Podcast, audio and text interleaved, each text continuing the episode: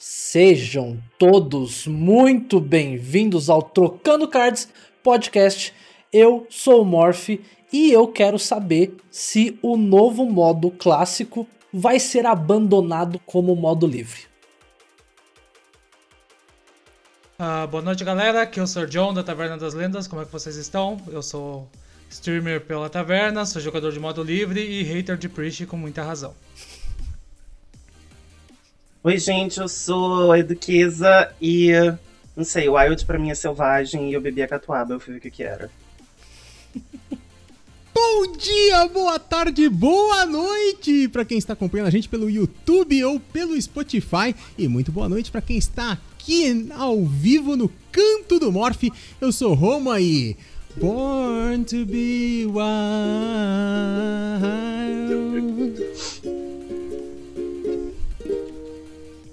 É, Bora, Morph! Isso aí, pessoal. Estamos aqui então com esse time de garbo elegância e nossa primeira transmissão com o quê? Com dois convidados. Então aqui, meus amigos, hoje aqui estamos esbanjando aqui talento dos nossos convidados. E para falar do quê?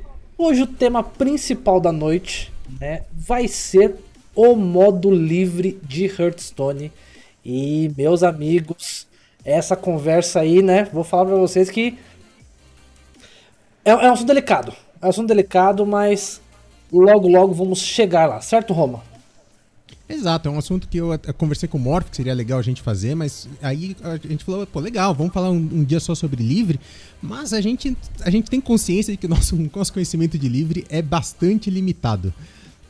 Então a gente falou, vamos, a gente caçou, falou assim, quem aqui manja de livre e indicaram essas duas pessoas lindas que estão aqui com a gente, que é o Dudu e o Sir John. E então nós vamos falar hoje do modo livre, mas Morph, como a gente faz toda semana, a gente começa com os assuntos off-topics rápido, depois os assuntos da semana, antes da gente ir pro tópico principal da noite, Morph. Exatamente. Inclusive já quero agradecer todo mundo que tá chegando aqui na live, o Bom Murloc, o Vetter, o Talso, então sejam todos muito bem-vindos aqui na twitch.tv barra canto do Morph. Se você está acompanhando a gente ao vivo, se não você está ouvindo a gente no Spotify ou vendo o VOD no YouTube. E por falar em YouTube, vamos ler aqui um comentário do último vídeo. Né? A gente sempre gosta de ler aqui a interação né, que a galera tem com a gente. E o comentário, Roma, foi uma resposta do pessoal do Coração de Pedra Podcast. Que eles mandaram assim, ó. Ah, legal. Salve, salve, Roma e Morph. Muito obrigado pela menção. Estamos curtindo muito o trabalho de vocês. Inauguramos recentemente uma série de entrevistas no podcast, trazendo pessoas do cenário. Então, olha, é algo aí bem parecido com o que o Talso já faz nas canecadas. Uhum. Acho que dariam dois ótimos episódios com vocês dois, ou até mesmo no episódio só. Abraços e sucesso. Então aí é, já. Num episódio só não, não vai rolar, porque assim, eu e o Morph a gente faz muito trabalho junto, a gente faz é. muita coisa junto, mas por trás das câmeras a gente não se suporta. Tipo então, isso. Então, na verdade, eu preferia não, não ser obrigado a gravar com ele. É, o personagem possível, aqui, Morph e Roma, é são amigos. É, é contratual. É, é, contratual. Tem que fazer aquele esquema de dublagem, um grava as falas, depois o outro, depois junta tudo. É, cada, um, assim. cada um num dia, assim, mais ou menos. Foi tipo o clipe da Mariah Carey com a Nick Minaj, cada uma gravou é, um pedaço, exatamente. juntou, juntou e estoura. E estoura, meu querido. É assim. E que mais agora, Roma? Então puxa aí nossas pautas off-topics pra gente começar, passando rapidamente. Pra quem não tá acostumado isso, pra quem não tá acostumado, a gente costuma só falar de alguns assuntos off-topics por fora, assim, de coisas que a gente tá, tá, tem feito. Primeira coisa que eu queria comentar essa semana é que a gente tem falado nas últimas semanas sobre o mobile do MTGA, do Magic the Gathering Arena, que eu tenho jogado bastante, inclusive. E, cara, definitivamente não tá rolando. Eu tenho um celular top-end, é um, um, Google Pixel, então, assim, ele deveria aguentar tranquilamente. Uhum. E aí eu tava jogando.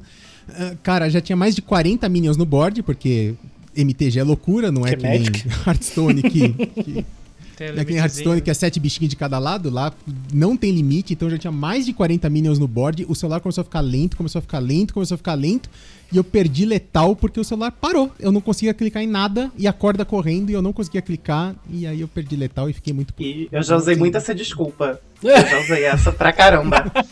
Toda vez que eu perdi, eu falei, gente, desculpa, foi aqui o computador travou. Eu acho que uma coisa que eles não entendem, né, é que mobile tem que ter acessibilidade. Então, Exato. por que, que o Hearthstone é tão acessível? Porque qualquer celularzinho ali que tenha uma configuração mínima consegue rodar. Ah, não fica aquela coisa, não fica tão dinâmico, mas roda. Né? Então, quando eles querem fazer. É muito bom um jogo bonito, com bastante efeito. Só que não adianta se atingir. Ó, um card game já não atinge um número tão grande de pessoas, né? Sim. E ainda eh, ter que limitar entre essas pessoas que atingem, dá essa consequência, né? Imagina tu ter que ter um celular melhor que um PC pra jogar um jogo mobile, quase. É, é delicado. E E fa- mais, né, falta muito O- otimização também. Eu acho que falta, falta um pouquinho de otimização. Até pro Hearthstone mesmo, assim, no PC a gente dá uns negocinhos, a gente fala, poxa, otimiza um negócio melhor. Tá adicionando cada dia um negócio diferente, um monte de efeito. Dá- tem que dar uma otimizada. Esses dias a minha lista de amigos estava ali toda assim, eu falei, o que tá rolando? Então, É, se a não gente tem que isso né, pro gente? PC, O- pro mobile. É, e, e o Hearthstone ele foi feito pra jogar no celular. Tanto que ele, ele limita o board de propósito, sete criaturas Sim. de É. cada lado só. Ele foi o pensado, Magic né? não. O, o- o Magic foi feito na loucura. Tu- cara, 40 milhões no board e vai botando mais, vai botando mais. E bota Planeswalker, e bota terreno. E, e- e, cara, a gente já falou disso. o- os pets, tem uns petzinhos, né, no, no MTG. Eles ficam na frente dos terrenos porque não cabe mais na tela. Cara, definitivamente, MTG não foi um jogo feito pra jogar no celular. Esqueçam disso. É, tipo, é uma questão de trabalhar muito o layout, mesmo assim não ter certeza se vai conseguir fazer funcionar, né?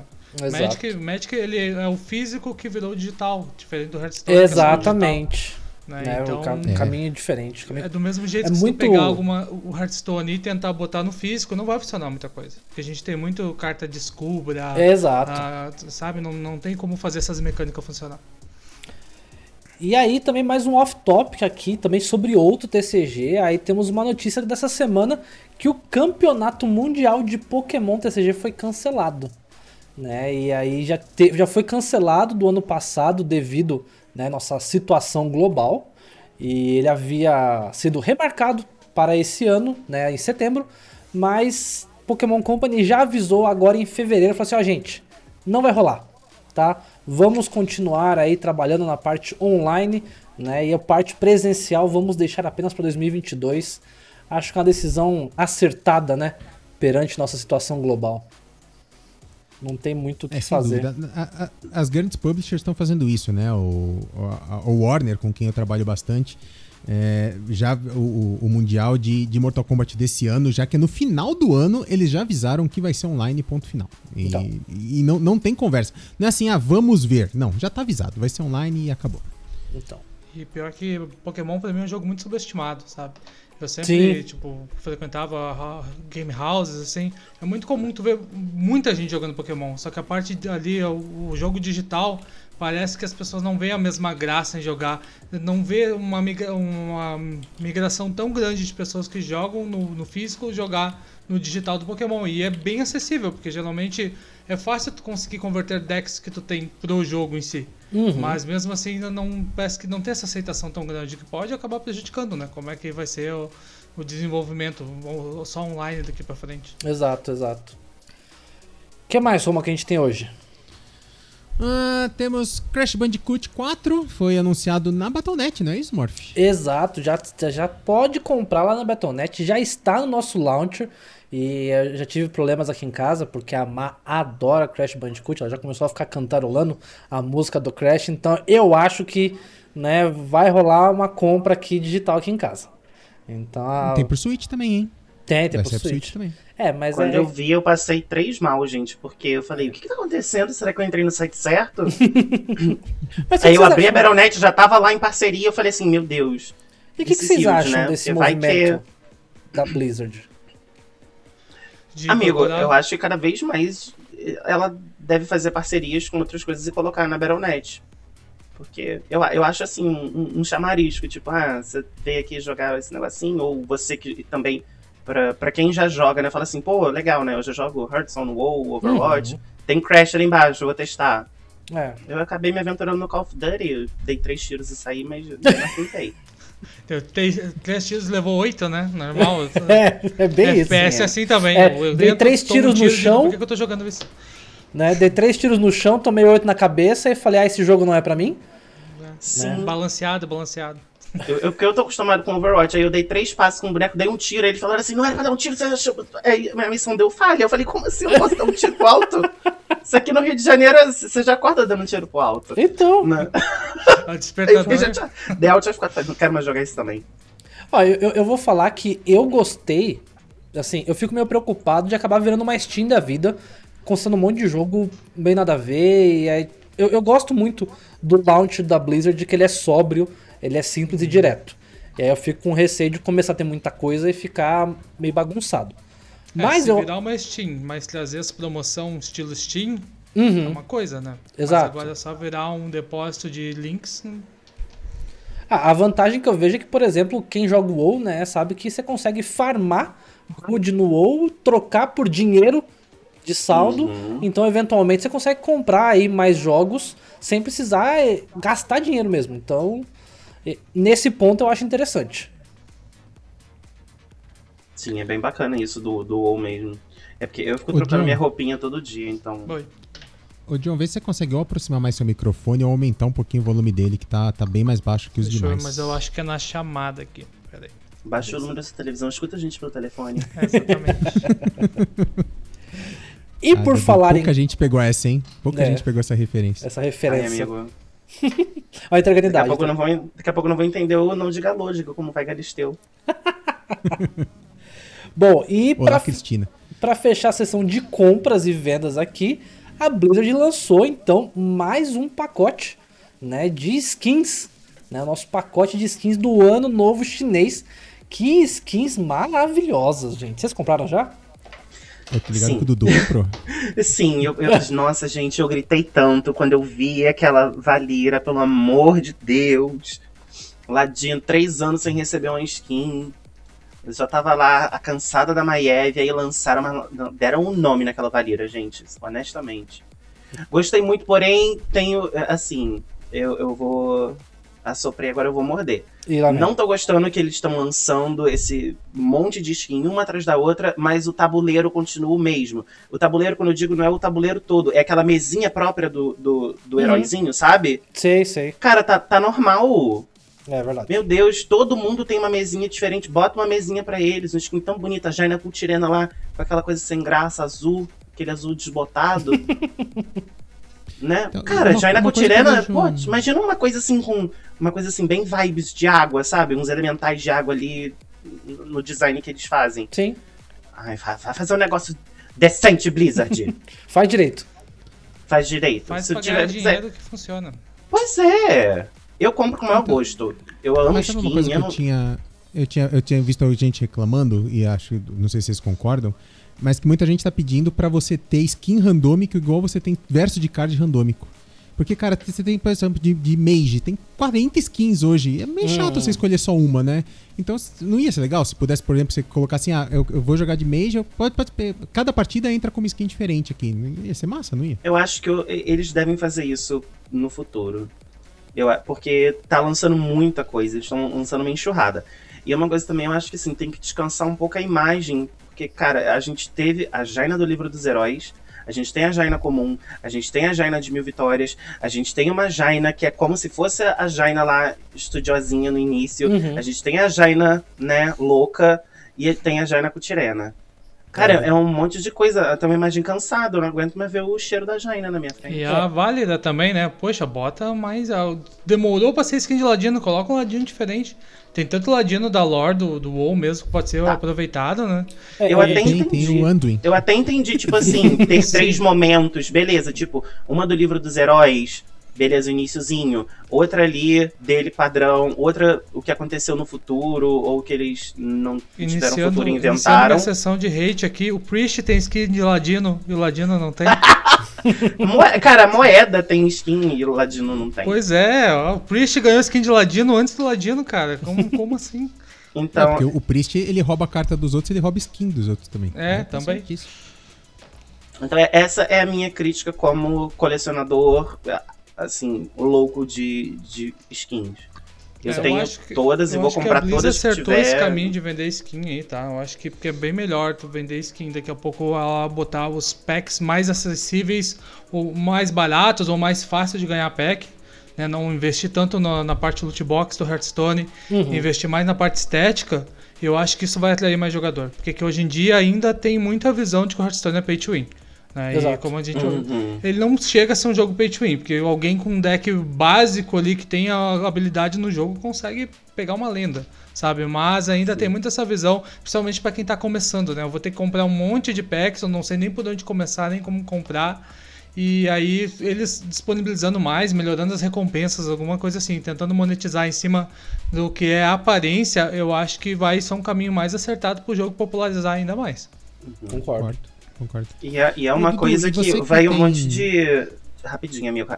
Tem uma coisa que vai um monte de gente, às vezes, lá na minha live, eu dou todo apoio, sabe? Todo aquele negócio pra pessoa começar a jogar. Tudo pra ficar bem, sabe, bonitinho. e Mas as pessoas, elas querem começar a jogar Hearthstone e elas querem ter todos os decks. Elas querem ter versatilidade com uma semana de jogo. Uhum. Aconteceu com um, um monte de, de viewer que eu fui lá, peguei no colo e falei, escolhe esse deck, é o mais fortinho de todos, você vai conseguir farmar as coisas com mais facilidade. Peguei, montei o deck que eles dão lá, eu, eu- eu sempre indico o do, do Paladino, que atualmente é o mais forte. Peguei, joguei no Lenda, um monte de partidas, ensinei tudo. Aí o pessoal, ah, eu, porque eu quero esse deck aqui. E o deck custa nada mais nada menos que 16 mil de pó. Eu falo, anjo. Aí você tá querendo demais, né? Eu vou criar. Você vai criar. É como se você criasse uma conta no LoL e você já, já fosse pro, pro Challenger. É, As é pessoas estão pre, tão preguiçosas. É porque elas não eu- querem eu- jogar. Eu acredito que, assim, é uma barreira do, do Hearthstone, não só do Hearthstone, mas de praticamente qualquer card game, é que quando você conhece o jogo, porque você assiste um criador de conteúdo jogando, você vê lá o cara e normalmente os maiores criadores de conteúdo têm tudo, né? Então tem a coleção completa, então aí você vê que fica na live do cara, né? Um, um dia, uma semana que seja, você vê o cara rodando vários decks. Aí você fala, pô, legal, vou jogar esse jogo. E aí o cara vai e o cara consegue no máximo montar um. Aí passo uma semana, eu tenho um. Passa duas semanas, eu tenho um deck. E aí, se você compara com outros jogos, é, de, assim, de estilos diferentes mesmo, né? Ah, o Counter-Strike, tudo que você vê um criador de conteúdo fazendo, você consegue fazer. Você pode não ter a mesma habilidade que ele motora pra realizar as coisas. Mas, pro- assim, as coisas que ele. O modo que ele joga, você consegue replicar. E num card game, não. E aí eu acho que isso que é muito delicado na hora que a pessoa entra. E eu- assim como o Dudu falou também, eu sempre falo, o pessoal fala, galera, eu tenho todos os decks porque eu sou criador de conteúdo. Eu tô aqui pra isso. Vocês chegarem e falarem assim, ah, esse deck tal é bom. Eu falo, não sei, vamos testar. Eu vou, monto e dou minha opinião. Vou falar, ah, não gostei não, por causa disso, disso, aquilo, outro. Ou então, ó, não, esse deck aqui tá bom, hein? Acho que vale a pena craftar. Né? Então, eu- acho que o pessoal cai muito na síndrome de querer se espelhar no criador de conteúdo. E, não é bem assim, né? Pra começar é difícil. Uhum. E eu falo, cara, eu tenho, sei lá, acho que vai fazer seis anos que eu, que eu jogo Hearthstone. Eu Exato. juntei moedinha, eu juntei gold pra comprar as alas de, de Naxaramas. Uhum. Eu juntei gold pra, pra comprar Montanha Rocha Negra, porque eu co- eu comecei em Montanha Rocha Negra. Sim. Inclusive, a coisa que eu mais lembro do jogo, eu abri e fala assim, a ala tá aberta. Eu falo, ala de quê? O que é isso aí? Sabe? E E eu acho que hoje em dia assusta muito o player novo também, né? Porque tu vai lá, tu junta tuas 100 primeiras moedinhas, tu vai comprar teu primeiro pacotinho, tu abre a loja, aparece lá todas as expansões, aquele monte de pacote. Tu Um não milhão sabe nem por onde começar, Uhum. sabe? Então, é, acaba que isso frustra muita gente continuar no jogo também. Tu vê um deck legal, tu vai lá, copia o código, coloca, tu não tem nem 50% do deck. Uhum. Tu vai lá comprar um pacote com um pouco ouro que tu juntou pra ver se consegue, na sorte, tirar uma das cartas que precisa pra aquele deck. É... Isso acaba limitando muito, assim. Sim. É, é curioso você falar isso, John, porque foi uma coisa que o Ixar respondeu no, no último AMA pro Morph. O Morph fez essa pergunta pro Ixar. E o Ixar respondeu exatamente isso. Ele falou assim: o, o Morph perguntou assim: por que vocês não dão um vale pack em vez de um pack específico? Né? E o Ixar falou: porque os caras não sabem escolher. E eu, eu quero tirar esse peso das costas deles. Eu vou dar o pack que eu acho que eles têm que receber. Sim. Uhum. Então é delicado. Por falar em Ixar e em Yama, né? A gente teve ali o Roma, como sempre, trazendo aquelas pesquisas aprofundadas, né? O, o Zack perguntou, né, pro, pro Ixar, né, Roma, se vão nerfar o Palamurlock. Porque o nosso Exato. Pala o, o, Zeco, tá... o Zeco mandou essa pergunta pra ele lá, e eh, obviamente que o Zeco tem uma prioridade de resposta maior do que nós, pobres mortais. E aí o, a O resposta do Luxa né? foi a seguinte. O Zeco e É, eu. você e o Zeco. É, gra- que- Grandes produtores de, de podcasts Isso. de, de Hearthstone. Isso. E o, Ze, e o Ixar respondeu pro Zeco, falou assim, olha, a gente não vai entrar na rotina de nerfar deck da semana. Ele falou assim, a gente não vai entrar nessa loucura. É, a gente quer que o ambiente do Hearthstone seja esse, que os decks sejam complicados e que a comunidade se una para descobrir uma solução. Ele falou assim, esse é o ambiente que a gente quer pro Hearthstone. A gente não vai ficar, ah, esse deck tá forte essa semana, nerfa, esse deck tá forte essa semana, nerfa. Eles não vão fazer isso.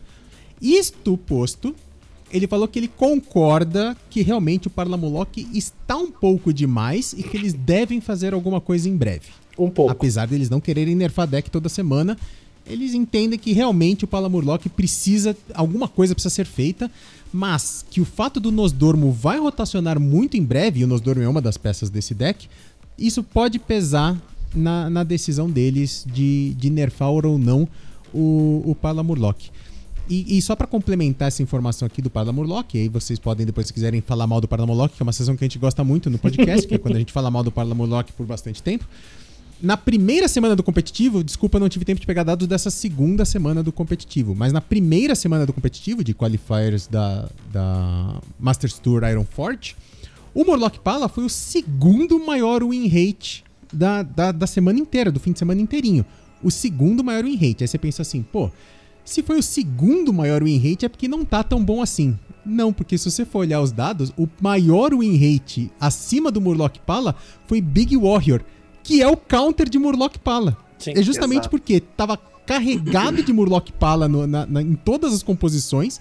E aí quem levou Big Warrior se deu muito bem, porque ele é o principal counter do Murloc Pala é esse. O Murloc Pala, se ele fizer a Lura moeda, esquece, não tem nenhum deck que vai counterar.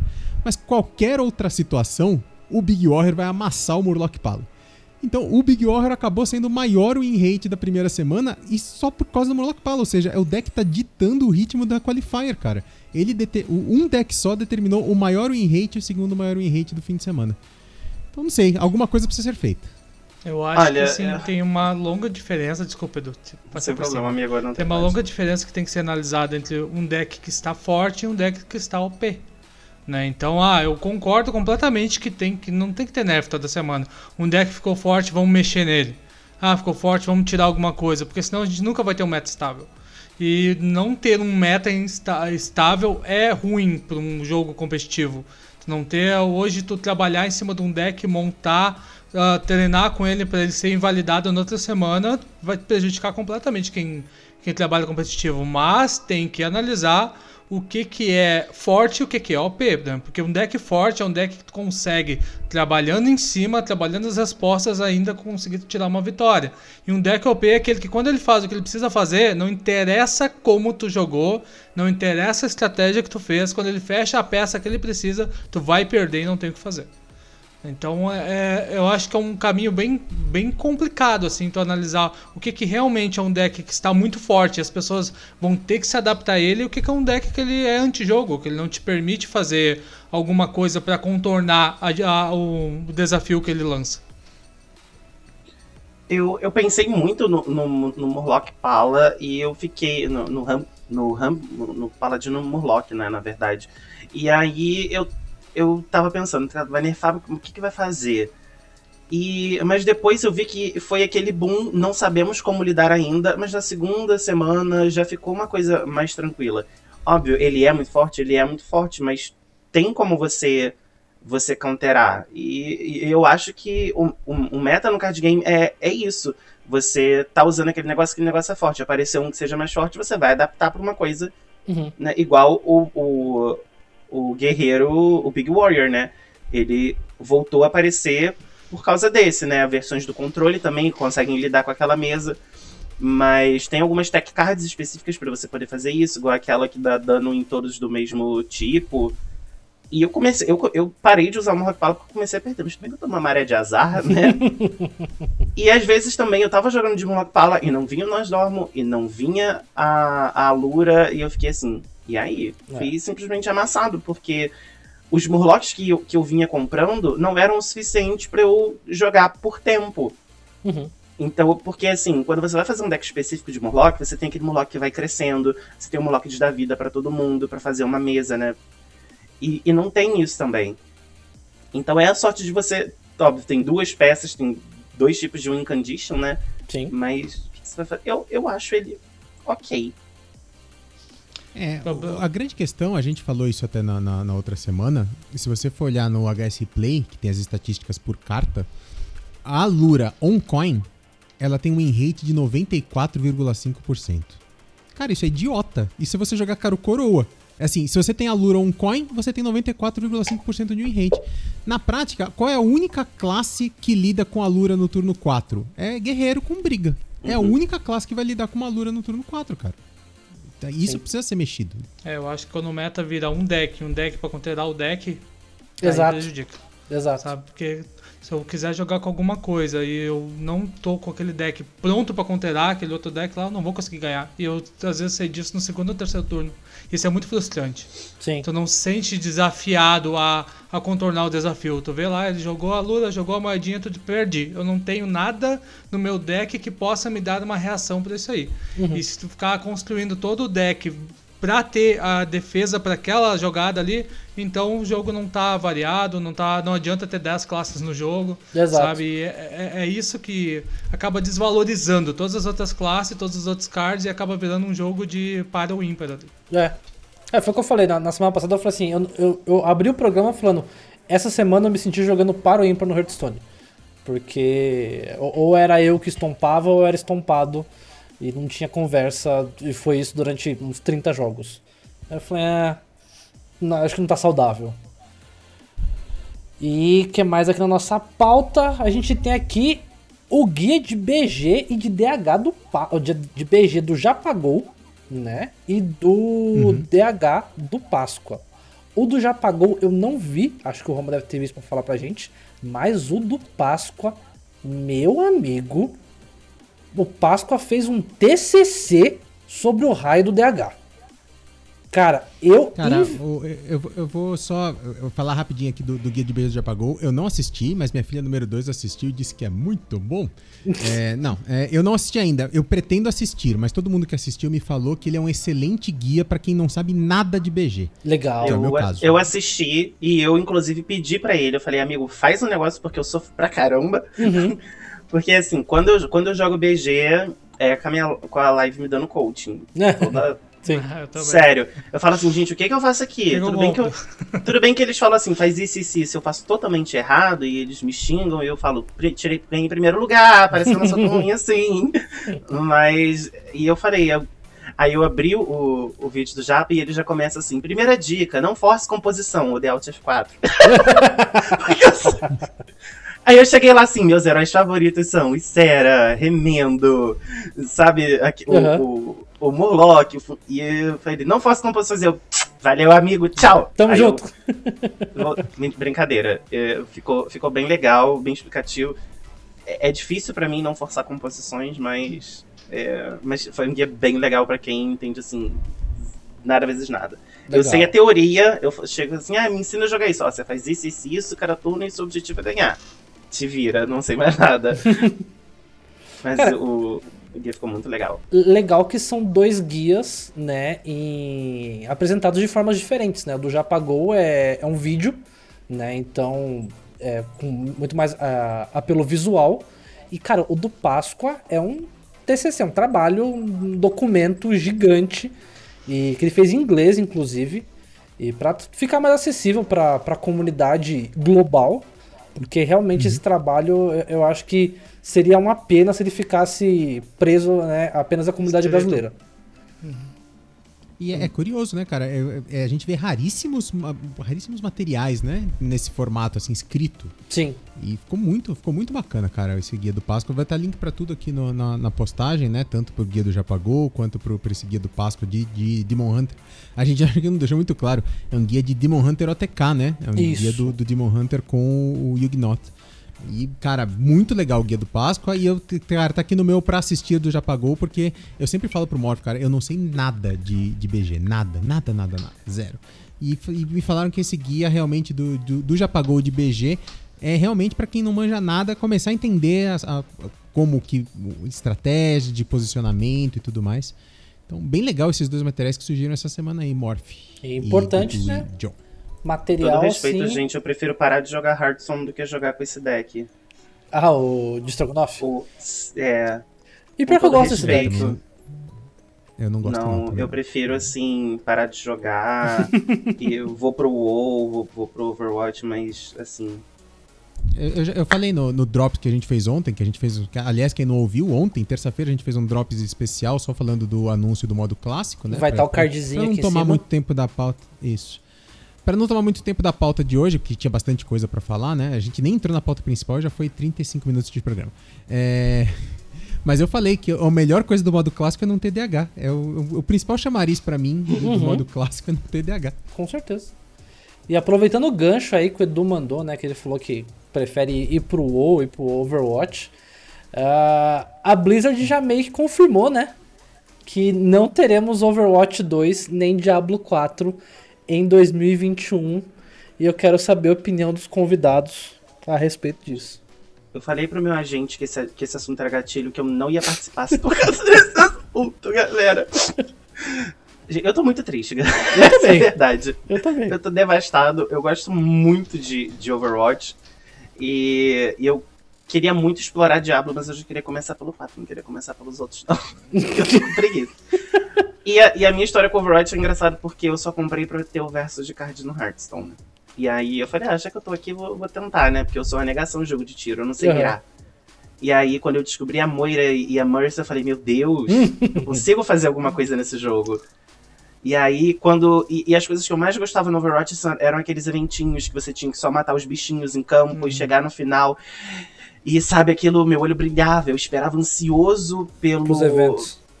Pelos eventos pra poder jogar. O Halloween eu não saía do Uhum. Overwatch. Não saía de jeito nenhum, eu ficava jogando aquilo todas as vezes, direto, direto, direto. E quando veio a proposta do Overwatch 2, que era praticamente uma expansão só com, com isso, Isso. eu falei, pronto, achei minha vibe. Achei minha vibe. E aí, essa demora, tá, eu tô ficando triste, mas eu sou daquele tipo de player. Se precisa do tempo pra sair um negócio bem feito, vai. Enquanto o pessoal tava reclamando do atraso de, sei lá, de um mês do, do WoW e que quiseram reembolso, eu falei, putz, deixa eu trabalhar, né? Melhor do que vir com bug. Sim. Investindo dinheiro num negócio que não funciona. Eu acho ruim, lógico, né? Todo atraso é ruim. Mas eu acho que o Overwatch 2 foi uma proposta que talvez não tenha sido lançada da forma certa, ao meu ver.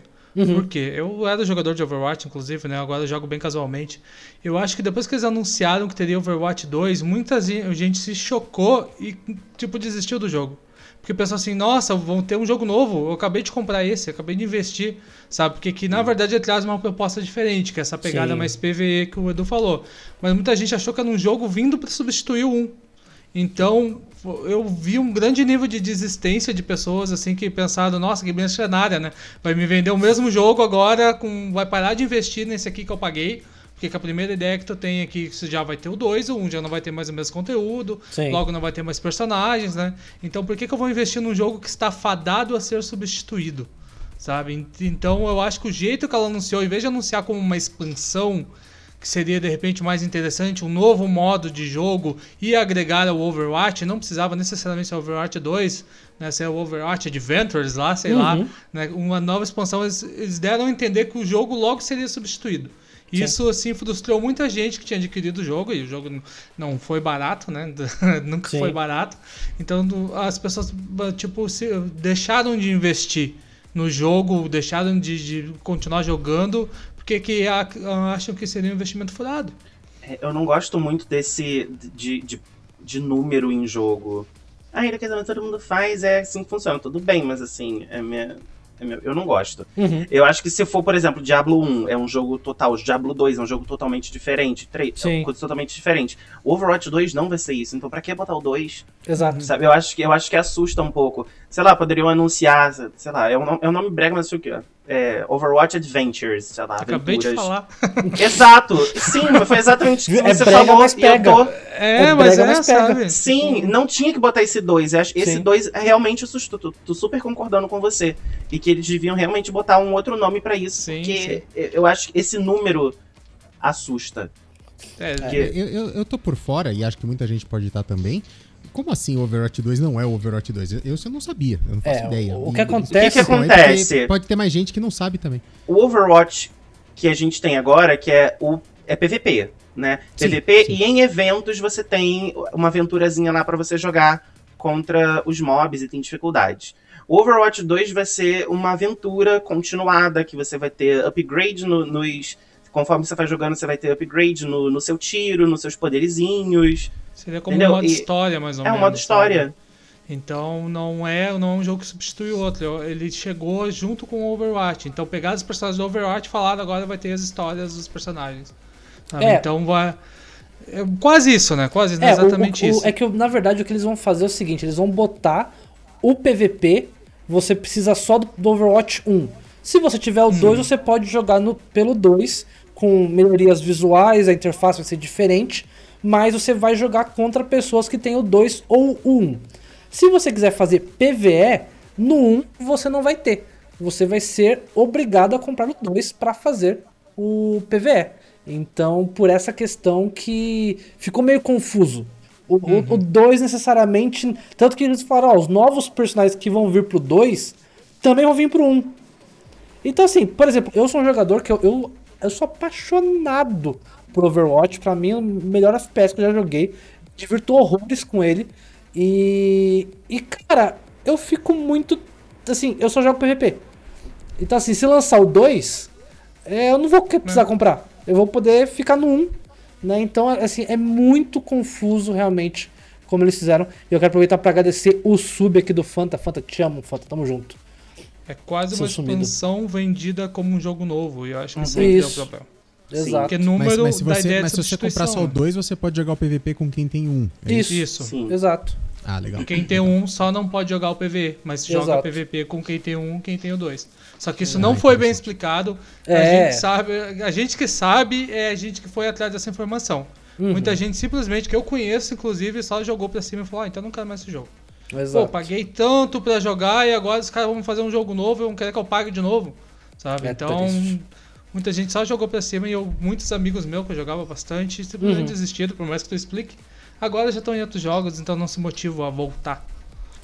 Bom, depois dessa notícia. É, é verdade isso que, o, isso que o Barruski colocou aqui no chat? Que ele é só pra viciado? Que se você entra numa partida casual, só se ferra? É, o nível é pesado mesmo, assim? No, Não, no não, PVP do, não, do não, não é. Cara, não se com- eu- Cara, eu- ele não se compara a um CS, por exemplo. Então, sabe? eu, Não- eu acho que. Cara, jogo competitivo, principalmente servidor brasileiro, né?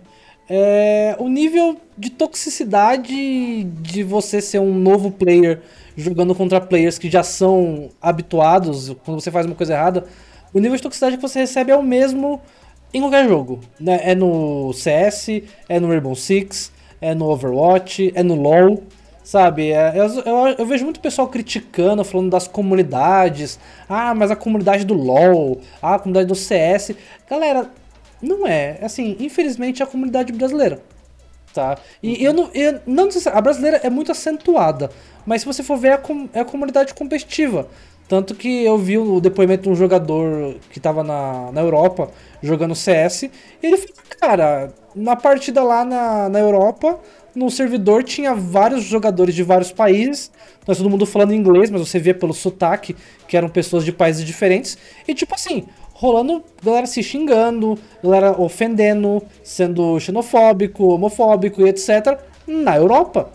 E aí você vai falar que ah, isso só acontece no Brasil? Não, não acontece. É a comunidade competitiva. Então, assim, ah, quer jogar sossegado? Vai, muta o chat, desliga tudo, faz o seu jogo e se diverte. Acho que é o conselho pra qualquer jogo competitivo em equipe que você não tá com seus amigos todos. Eu xingo de volta e faço ele espumar. O Dudu é desses. Mas, sou, se a pessoa me xinga, eu xingo de volta e faço ele chorar. passando dessa notícia triste aí da BlizzCon, inclusive, pessoal, semana que vem o programa provavelmente vai ser sobre apostas e vazamentos da BlizzCon. Então fiquem ligados pra quarta-feira, semana que vem, dia 17, hein? Ah, depois disso, a gente tem uma notícia muito feliz aqui dos brasileiros classificados para Master Tour Iron Forge. Tivemos aí mais uma leva de jogadores classificados, né, Roma? Sim. Ragozoni, o bigodão, classificou via ganhou, né? Uma- Ganhou. Uma, etapa, uma classificatória. A Nai pegou o quarto top 8 Isso. e tá de férias. E o Cegado. V Restrita também, acho que foi pelo quarto top 8, né? Exatamente, quarto top 8. Ícones. Não, o pessoal Então, absurdo. Cara, Galera fera. muitos, muitos, muitos brasileiros. A a Nanda tá com 3 top 8, não é isso, Dudu? Também tá. Perfeita! Amo muito a Ferzinha. Tá quase aí, E, então. cara, vai, vai ser recorde de brasileiro nessa, nessa, nessa Master Tour. vai, eu vi um vai. tweet de alguém falando que sim, que o tutorial pra você se qualificar pra, pra, pra Master Tour é você falar português ou espanhol. Hum, Que bom, né? Que bom que cresça Pesso- cada vez mais o cenário do Hearthstone no Brasil. né? exato. É Cara, a gente precisa disso. ideia. A gente precisa muito disso, sabe? A gente precisa dos jogadores Uhum. é, fazendo realmente é, bons resultados, porque daí atrai marca, atrai público, isso é muito bom. Né? Então, ah, é o Patati, ó. O Patati já mandou aqui no chat, só fera aqui. Patati, cadê o seu nome lá nos qualifiers? Eu estou torcendo por você, Patati. Quero o Patati Deus, na Master Tour. Patati é um cara absurdo. Ah, que mais aqui, Roma, que a gente tem? Ah, pô, por falar em classificar, né? Comentar aqui que o, o Stefan, na verdade, Simek, um cara que ele se classificou para um Master Tour com uma line-up que eu achei muito interessante. Que era Zulok, Token Druid e Weapon Rogue. Assim, a line inteira tinha duas lendárias. Ou uma lendária. Um negócio assim. Assim, muito budget. Então o pessoal que fala, ah, o jogo é pay to win, tem que ter um milhão de lendárias aí pra fazer as coisas e não sei o que. Cara, full budget. É, É, né, é, gente? é, a- a, Hearthstone a é é pay to win, né? Pode falar, Dudu, desculpa. Não, é só isso, só um comentário ácido assim, Hearthstone é muito pay to win, galera. Tem que ter todas as cartas e os decks apenas com 20k de pó. Então. Essa lineup dele é muito interessante, é como o Morto falou, super budget, e é, e é o que o Dudu tava falando agora, né? Não precisa comprar o deck lá de 16 mil de Dust, cara. Você, você consegue fazer muitas jogadas muito boas com decks muito mais baratos.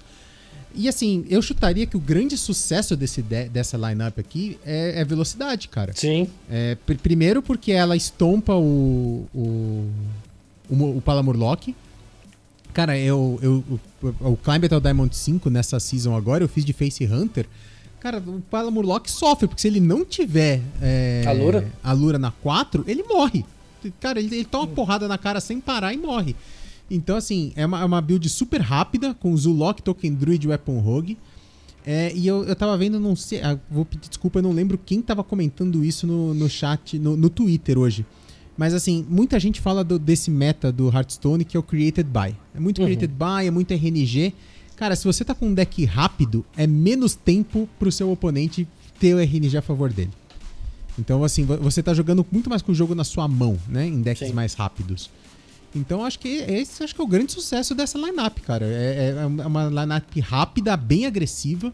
É, então, não dá tempo do, do, do Palamurlock crescer e não dá tempo do, do sei lá, do, do, de um deck de geração de valor, de um priest, alguma coisa, conseguir tirar muita coisa, cara, porque você vai estampar muito antes. Sim, sim. E acho que funcionou muito bem, cara.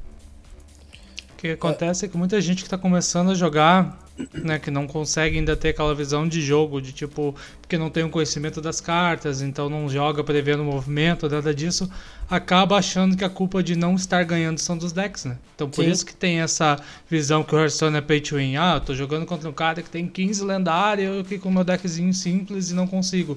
E é justamente o contrário, muito, tudo- claro, tudo decks muito bons, pesados, de 22k de pó, mas tem aí esses exemplos né, de deck de rápido, de pouco pó. Eu sempre, quem tá começando a jogar, eu sempre recomendava que jogasse de caçador, porque caçador ali é, é rápido, né, pros Lógico. primeiros turnos, então tu consegue fazer muita coisa com ele sem precisar investir tanto. E é nosso penúltimo assunto aqui do. Antes de entrar no principal. ah, saiu hoje, né? Novo formato aí da GM. E coisa importantíssima para nós que gostamos de consumir conteúdo e acompanhar o, a nata do Hearthstone. Ali, nossos Grandmasters. E tivemos algumas modificações, né? Agora ah, teremos. Já está certo, certo as sete semanas. E aí vão ser duas semanas no modo conquista, né, Roma? Duas no Isso. especialista, duas no Last. Hero Stand. Credo. É, essas duas semanas do especialista vai ser dureza, viu? Uh, duas no Last Hero Stand, o último herói de pé. E uma pra finalizar, conquista. E aí a gente vai pro top 8. Só que tem uma novidade, né, Roma? Qual que é a novidade aí do.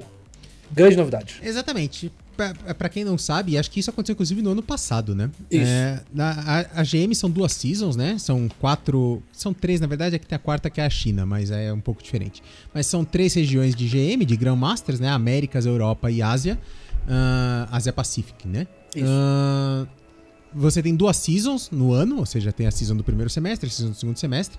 O campeão de cada uma delas se classifica para o Mundial, né? Então são seis, porque são duas seasons por, por, por season, são duas seasons por, por região, mas os dois da China faz um top 8 lá o Mundial. O que, que acontece? Você tem na, na Grandmaster, você tem a ascensão e, o- e o rebaixamento, né? O cara pode ascender a Grandmaster de acordo com o- o- os resultados dele em Master Tour, que mudou esse ano, a gente já falou disso em outro podcast. Ah, mas você também tem o- o- os piores jogadores, né, de cada season são rebaixados. E aconteceu uma coisa muito estranha até o ano passado, que muitas vezes o cara tava rebaixado, o cara já não era mais Grandmaster, porque ele rebaixou na segunda temporada, mas como ele ganhou a primeira temporada, ele ia pro Mundial.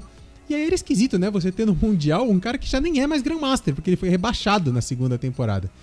E a Blizzard mudou isso. Então, a partir desse ano, classificados para o Mundial que se classificarem na Season 1 e forem rebaixados na Season 2, perde a vaga para o Mundial. Morph, você lembra quem foi esse, esse último ano que estava rebaixado, mas se classificou para o Mundial do mesmo jeito? Silver Name.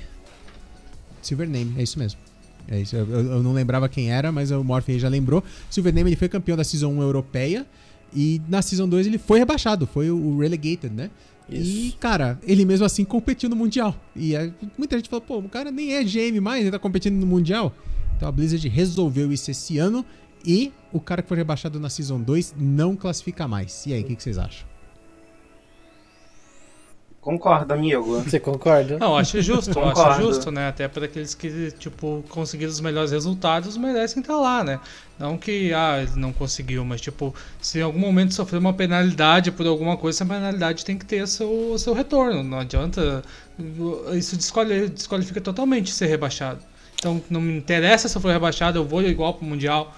né? Então, isso faz com que a pessoa não tenha o mesmo empenho de repente, porque que não vai interferir em nada.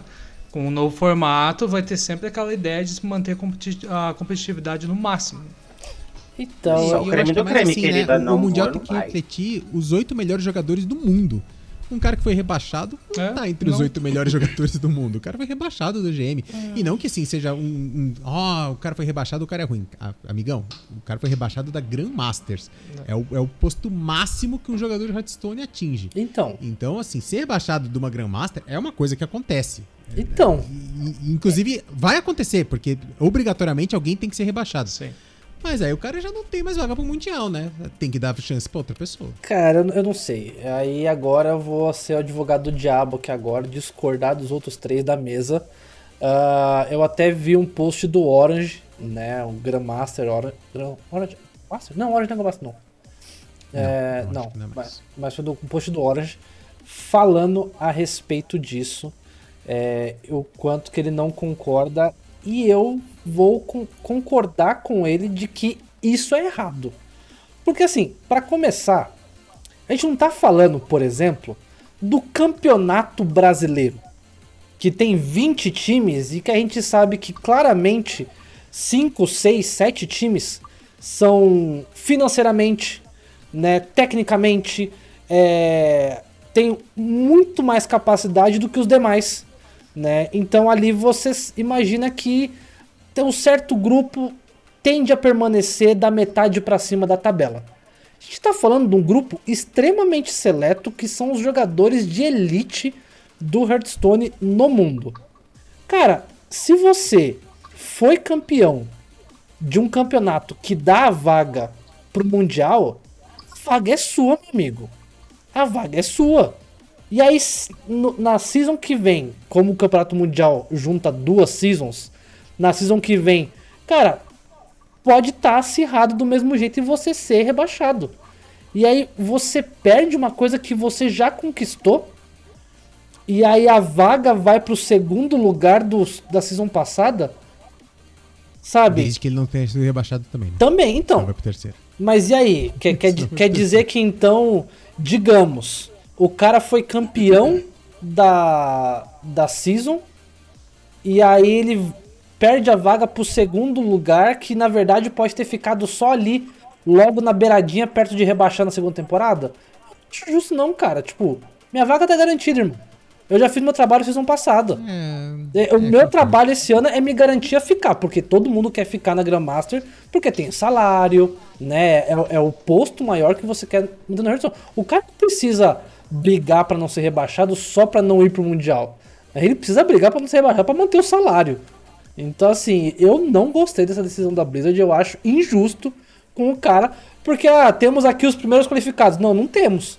Tem que esperar acabar a próxima season pra ver se esse cara não vai ser rebaixado. Então é. eu- Eu achei meio meh, sinceramente. Eu achei meio meh. Tá, agora eu concordo com você. Se alguém der um outro argumento, eu vou concordar de novo com o outro que eu tava pensando, porque eu realmente Ah, não eu sei. acho que eles têm que deixar bem claro, não. né? Quais são os requisitos, então. Porque tu concordo e discordo. Né? É, Realmente, tu já conseguiu o teu posto, ok. Mas, nem tu falou, ah, já tô garantido, então agora não preciso mais me preocupar. Então a outra season vai ser o quê? Zoeira? Não, eu não preciso me preocupar Sabe? em ganhar. Sim, sim, exatamente. Então vou jogar porque eu preciso para completar, pra- sabe? Porque que eu sou Uhum. conhecido. Então acho que é, de repente seria a situação de não é, fazer que, mais ou menos o que tu falou ali. Então não é a primeira season que vai, vai dizer quem vai ou não, quem é GM ou não. Exato. O que vai dizer é o somatório, é a pontuação, alguma coisa assim. Quem Então. tá, quem, para quem conseguiu ganhar a primeira season, já tem um- uma grande chance de ir, mas ainda não tá garantido. Exato. Para que quando chega a outra season ele tenha que se esforçar tanto, né, e não ah, e não simplesmente diga assim, "Ah, agora já tô garantido, então vou jogar aqui, mas o que acontecer não vai me afetar de forma nenhuma. E aquele que tá nessa segunda season se esforçando, mesmo se esforçar muito, ele não tem chance nenhuma de ir, porque o cara já garantiu a vaga dele na Não, ele tem season. chance. Ele tem chance. Sim, ele só sim, precisa ganhar. no ele caso, só precisa fazer é, o mesmo no- que outro cara já fez. Sim. Quer pois ser é. campeão. Ué.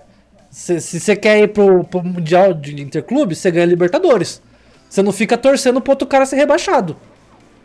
Eu, eu, eu penso isso. Eu, eu, eu quero que os jogadores estejam lá por méritos próprios. E não Sim, por sim. demérito de outro jogador. É, pra mim, Não. quanto mais competitivo, mais eles se esforçarem pelos méritos, melhor. né? Sim. Não, não sei se de repente é essa a solução, sabe, realmente da Blizzard, se, ela, Uhum. se ela não foi do 8 ao 80 de repente. Exato, então, exato. Eu, eu acho que ela, ah, se vai fazer uma mudança, reestrutura e deixa bem claro. Simplesmente É. não diga, ó, era assim, agora não é mais e se virem aí. Eu, eu realmente achei meio, meio zoado isso. E por último, Roma, o que, que a gente tem por último aqui? Na, na verdade, esse último tava na pauta, mas ele foi, esse tema foi completamente invalidado graças ao anúncio de ontem. Tava na pauta antes do anúncio de ontem. O, o, o, o que tava na pauta era que o Team 5, antes de anunciar ontem que o modo clássico ia rotacionar e que ninguém mais ia mexer no, no, no set clássico e básico, Uhum. muita gente se perguntava o que, que ia acontecer com o Zéfiro a partir do momento que ele rotacionasse agora em junho, né? Certo. Em, ah, junho, ó, tô, tô viajando, em março. Em março ou abril, né? O Zéfiro rotaciona. E aí muita gente perguntou co- como vai se comportar o Zéfiro quando ele estiver no livre. Quando houver mudanças no, no set clássico e básico, essas mudanças vão ser refletidas no Zéfiro lá no Wild? E o Team 5 só falou assim: não. As cartas que o Zéfiro dá hoje é as cartas que ele vai dar pro resto da vida dele. É como se fosse um, um pack do Zéfiro. E es- essas cartas são essas cartas aqui, e é só essas que ele vai oferecer pra sempre. O Zéfiro não vai ser mais mexido depois da rotação. E todo mundo achou, na verdade, que isso era um. Assim, nossa, mas que curioso, né? Assim, vai virar um pacote de cartas do Zéfiro e se mexer no clássico ou no básico não vai refletir. Mas é que aí ontem não faz mais sentido essa, essa notícia, porque ontem a gente teve a notícia que provavelmente os sete clássico e básico não vão ser mais mexidos, né, daqui pra Uhum, frente. Eles vão simplesmente pro modo livre, pro modo wild e não vão ser mais mexidos. E aí, com esse gancho, eu quero trazer o assunto principal da noite. Finalmente, então, vamos entrar aqui no assunto principal da nossa noite de hoje, que é para isso que nós temos esses dois convidados lindos aqui, o John e o Eduqueza. Vamos falar sobre o modo livre. E eu quero começar perguntando é, qual a razão de existir o modo livre? Pra que, que a gente tem esse modo livre? Muita gente fala assim, ah, é porque aí você, se você só tem deck antigo, você pode jogar esses decks antigos no modo livre. E eu acho acho que não, porque, assim, a minha visão de não jogador do livre é que os decks antigos não funcionam no livre. Eu não, eu não posso pegar o meu, o meu Quest Druida que eu peguei lenda pela primeira vez e que eu tenho ele montadinho até hoje e, e eu não tiro ele da minha lista de decks. Se eu botar ele no livre, eu vou tomar uma surra, porque ele não funciona lá. Então, quero saber, John e uhum. Dudu, qual é a relação de vocês com o livre e, afinal, para que, que existe o modo livre no Hearthstone? Então, uh, ao meu ver, tá? Eu sou jogador de livre, então já faz mais ou menos um ano e alguma coisa, como eu comentei, né? Uh, que eu era jogador padrão também, via o livre com muito preconceito também. Né? Para mim, o livre era uma coisa que seria muita loucura. Então, a gente sempre, quem hoje em dia tem uma visão do livre, tem a visão do druida de 3K de armadura, sabe? Desse tipo de coisa e pensa, nossa, que loucura que deve ser aquilo lá. Uh, mas o que, que eu acho que acabou se tornando livre? A Blizzard quis se tornar um jogo competitivo. Para o jogo ser competitivo, ele tem que ter uma restrição. Né? Então, não posso a vida inteira liberar todos os, os, os, os pacotes para o pessoal fazer, porque que novos jogadores não vão se interessar. Então, eles fizeram essa divisão que existir, existiria o modo padrão, onde seria as últimas expansão, e esse seria o modo competitivo oficial da, da Blizzard. Então quem está chegando agora quer jogar um, quer se tornar um jogador competitivo, quer disputar, joga, joga o modo padrão. Tu tem ali, ó, aqueles packs são os que tem que comprar, que tem que investir. E só que o que, que aconteceu? Poxa, desde 2014 acabou aquele acúmulo gigante de expansões de packs. E para mim, a impressão que eu tenho, até por causa do, do do comportamento da, da Blizzard quanto ao livre é que assim disse: ah, quer saber? Larga um modo aí para as pessoas, porque quem tá jogando há muito tempo, tá com muita carta, deixa ele jogar lá então, sabe? Abre um modo que tu pode jogar qualquer coisa e é isso aí. Eu acho que na verdade é só para as pessoas não, não reclamarem que tem cartas inúteis, apesar de muitas serem, né? Não tem tipo uh, cartas que foi investida numa época que agora não vão usar mais para nada. Então, para isso eles disseram, não, a gente vai largar um modo aqui para vocês que vocês podem usar essas cartas. Sim. E para mim, a maior prova de que a Blizzard não tá nem aí pro livre e não acompanha é justamente o que o Roman falou. Ah, o, o, livre é aquele modo que tu pode jogar com aquele teu deck que tu jogava lá em 2018. Não é. Sabe? Não é, não. Hoje em dia já não funciona mais do mesmo jeito. Alguns funcionam, foram adaptados, mas ele é um modo que está sempre atualizando também. E o que, tudo que acontece acaba alterando ele. Então, se tu tentar utilizar aquele deck que tu jogava em 2018, tu não vai conseguir o mesmo resultado. E se pra eles não saberem que é assim, é porque eles não acompanham. Porque até o último pronunciamento agora foi, né? Ah, não, não pretendemos olhar o modo livre, porque é um modo que as pessoas podem jogar do jeito que jogavam antigamente. Não é, não é nem parecido com isso. Dudu, eu concordo, um eu concordo da, total. Da sua relação com, com o livre e o que, que, você acha de tudo isso? Cara, eu era o, mai, eu, eu era o hater número um de, do modo livre no, nas comunidades do Facebook, nos grupos. Sabe, eu tava lá para fazer meme xingando o, o modo. eu, eu. Porque assim, o jogo passa para você de que aquilo dali é um cantinho do, dos excluídos. Porque, é sério, a cria... pra você ver, a criação do modo livre não foi pensando na galera que tinha tudo, foi pensando, vamos manter o padrão saudável, então vamos tirar uhum. eles ali. Foi naquela coisa tipo assim, tá, tá vendo aquele montinho ali de, de, de porcano? Joga ali pra aquele cantinho, dá um doce pra eles brincarem, deixa ali, deixa ali. É, foi isso. O, o modo livre foi criado não pensando no pessoal que quer continuar usando as coisas, foi pensando na é, em manter o padrão saudável e não ter gente falando, poxa, eu investi e agora o que eu vou fazer com essas cartas? Né? Sim.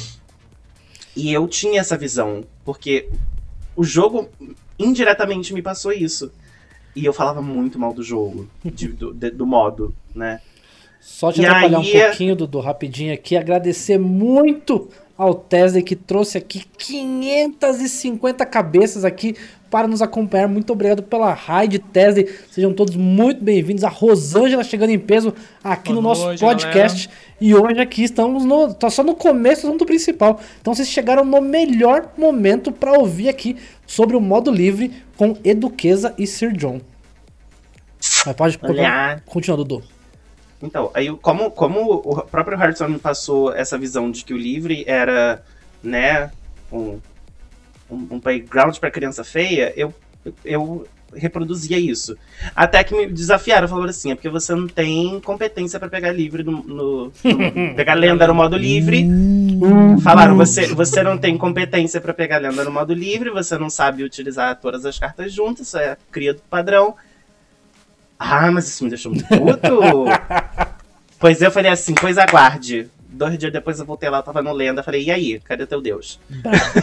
Bravo. E aí eu falei assim, eu comecei, né, tive aquela coisa de, de, de streamer que parece- não, não é necessário, mas eu achava que pra, pra eu ser validado para as pessoas né, assistirem as minhas lives eu tinha que pegar lenda em tudo. E eu comecei a pegar lenda no modo padrão e eu falei assim, vou tentar no modo livre todo mês também. E eu Uhum. comecei a fazer isso já tem alguns bons meses. Eu sempre pego, pegando lenda nos dois e me apaixonei pelo modo. Legal. De verdade. E assim, é, eu sei que você não pode. é, o jogo te passar, você pode jogar com seus decks antigos lá. A nível competitivo, não. Hum, Mas assim, se você for só se divertir pra você perder, às vezes você vai dar uma sorte de Uhum. fazer um, um, um, um mago de mecanoides e, e ganhar, vai dar uma sorte. Porque você não sabe o que esperar. A coisa que mais me encanta no modo livre é você não saber o que esperar. Tudo bem que tem uns decks assim, você- vem um sacerdote, você já sabe, é, é rasa. Arrasa. Ou vem o mago, você sabe, é free, mas às vezes não. Eu tava me divertindo muito jogando de mago par. E tava Uhum. dando certo. Uhum. O, o ma- mago par, mago ímpar, não sei, gente, eu, eu Mago não sei ímpar. esquerda, direita em mago ímpar. Magia pra elemental. É, também, mas tem a outra versão sem, sem elemental. Hum. E eu, eu- o, o caçador também, eu tava jogando com outro. E aí, do nada, o cara falou: Ah, ó, o caçador não tá muito bom, mas esse streamer aqui conseguiu algumas boas vitórias. Eu fiquei, meu Deus, eles realmente acompanham, sabe? Mas é um, um, um Deus nos acuda. Você fala, ah, tem, existe um meta predefinido? Fala assim, ó, existe uns cinco decks ali que são mais fortes, mas esses outros tem uma. A quantidade de tier 2 que tem É no, no modo livre é gigantesca e que pode bater de frente. Às vezes você vai perder o jogo no turno 2, porque você pega um, um druida token, enche, é assim, no, no, no, no turno 1 um dele ele faz uma mesa com 5 lacaios 3/3. Você faz o quê? Nada. Big Xamã no turno 1 às vezes já rola com 7. Sim, Né? um Big Shaman que vai e puxa, o seu recruta punho de prata que tá ali na tua mão e, e ele tá com. Um Um- lá. Pois é. Puxa o, o, o Deus Que- antigo. O que mais me atraiu no livre é que assim, eu, eu desisti do padrão numa época que o meta tava um pouco parecido com agora, tá? Não lembro se tava tão rígido, porque na verdade eu tô deixando o, o padrão há muito tempo que eu não, não jogo o padrão assim, realmente querendo uh, pegar rank, esse tipo de coisa. Mas tava numa época que, tipo, era dois decks também. Então, ou tu jogava daquilo ou contra aquilo. E pra mim, isso era muito ruim. Muito ruim. Tipo, limitava muito o quanto tu consegue ser criativo e o quanto tu consegue se divertir no jogo.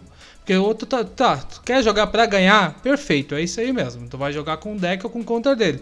Mas tu quer jogar pra se divertir? Pra ver o que o jogo tem a oferecer? Tava ruim. E nessa época eu quase abandonei o Hearthstone. Quase parei de jogar, disse, ah, vou dar um tempo aqui, vou deixar de lado, porque o jogo não tá me divertindo. E se o jogo não tá me divertindo, não tem propósito em estar jogando. Daí, meio que eu disse, ah, quer saber, vou ter... Eu montei o Secret Mage na época, que era um deck baratinho, né? Era uma lendária, só net na época lá. Disse, ah, vou jogar aqui um pouquinho do livro pra ver como é que vai ser. E comecei a ver uma variedade grande, principalmente na época de deck. E comecei a acompanhar alguns criadores de conteúdo e eu vi que ele te oferece uma gama muito grande criativa. E eu acho isso muito legal. Então, claro, se tu quer jogar ali objetivamente, pegar lenda, pega o teu, teu tier 1 e vai. Mas se tu quer experimentar alguma coisa, que nem o Edu falou ali, eu quero fazer meu mago par, meu mago ímpar, tu consegue fazer e tu consegue ter um bom resultado e se divertir jogando. Eu faz um tempo já que não pego lenda, faz alguns meses que não pego lenda, nem tô preocupado em pegar, porque pra mim é muito isso. É, é jogar um, um deck que eu esteja me divertindo, que eu veja a competitividade, que eu consiga fazer uma jogada que nem eu espero às vezes, sabe? E isso me diverte, isso que me atrai mais. Hoje em dia, se eu jogo o padrão, eu não vejo a mesma graça, não vejo a mesma dinâmica, porque eu acho que o padrão é um pouco mais fechadinho, assim. Tu não tem uma gama tão grande mas- expressar criatividade nos decks. Mas padrão é tão legal você enfrentar paladino partida assim, outra também. Não é é. Cara, quando eu tô jogando modo livre, eu não ligo tanto de perder. Eu falo assim, caraca, olha só o que ele fez. Que legal. Tem Vou procurar, partidas que fazer é, só- legal perder. Eu não ligo de perder. Óbvio, assim, quando eu tô Ah, no mas, foco e eu aproveitando- quero, eu, eu continuo. Mas é, é, dentro até do, dos decks que você tem, que são os Tier 1, você tem coisas específicas. Você tem uma.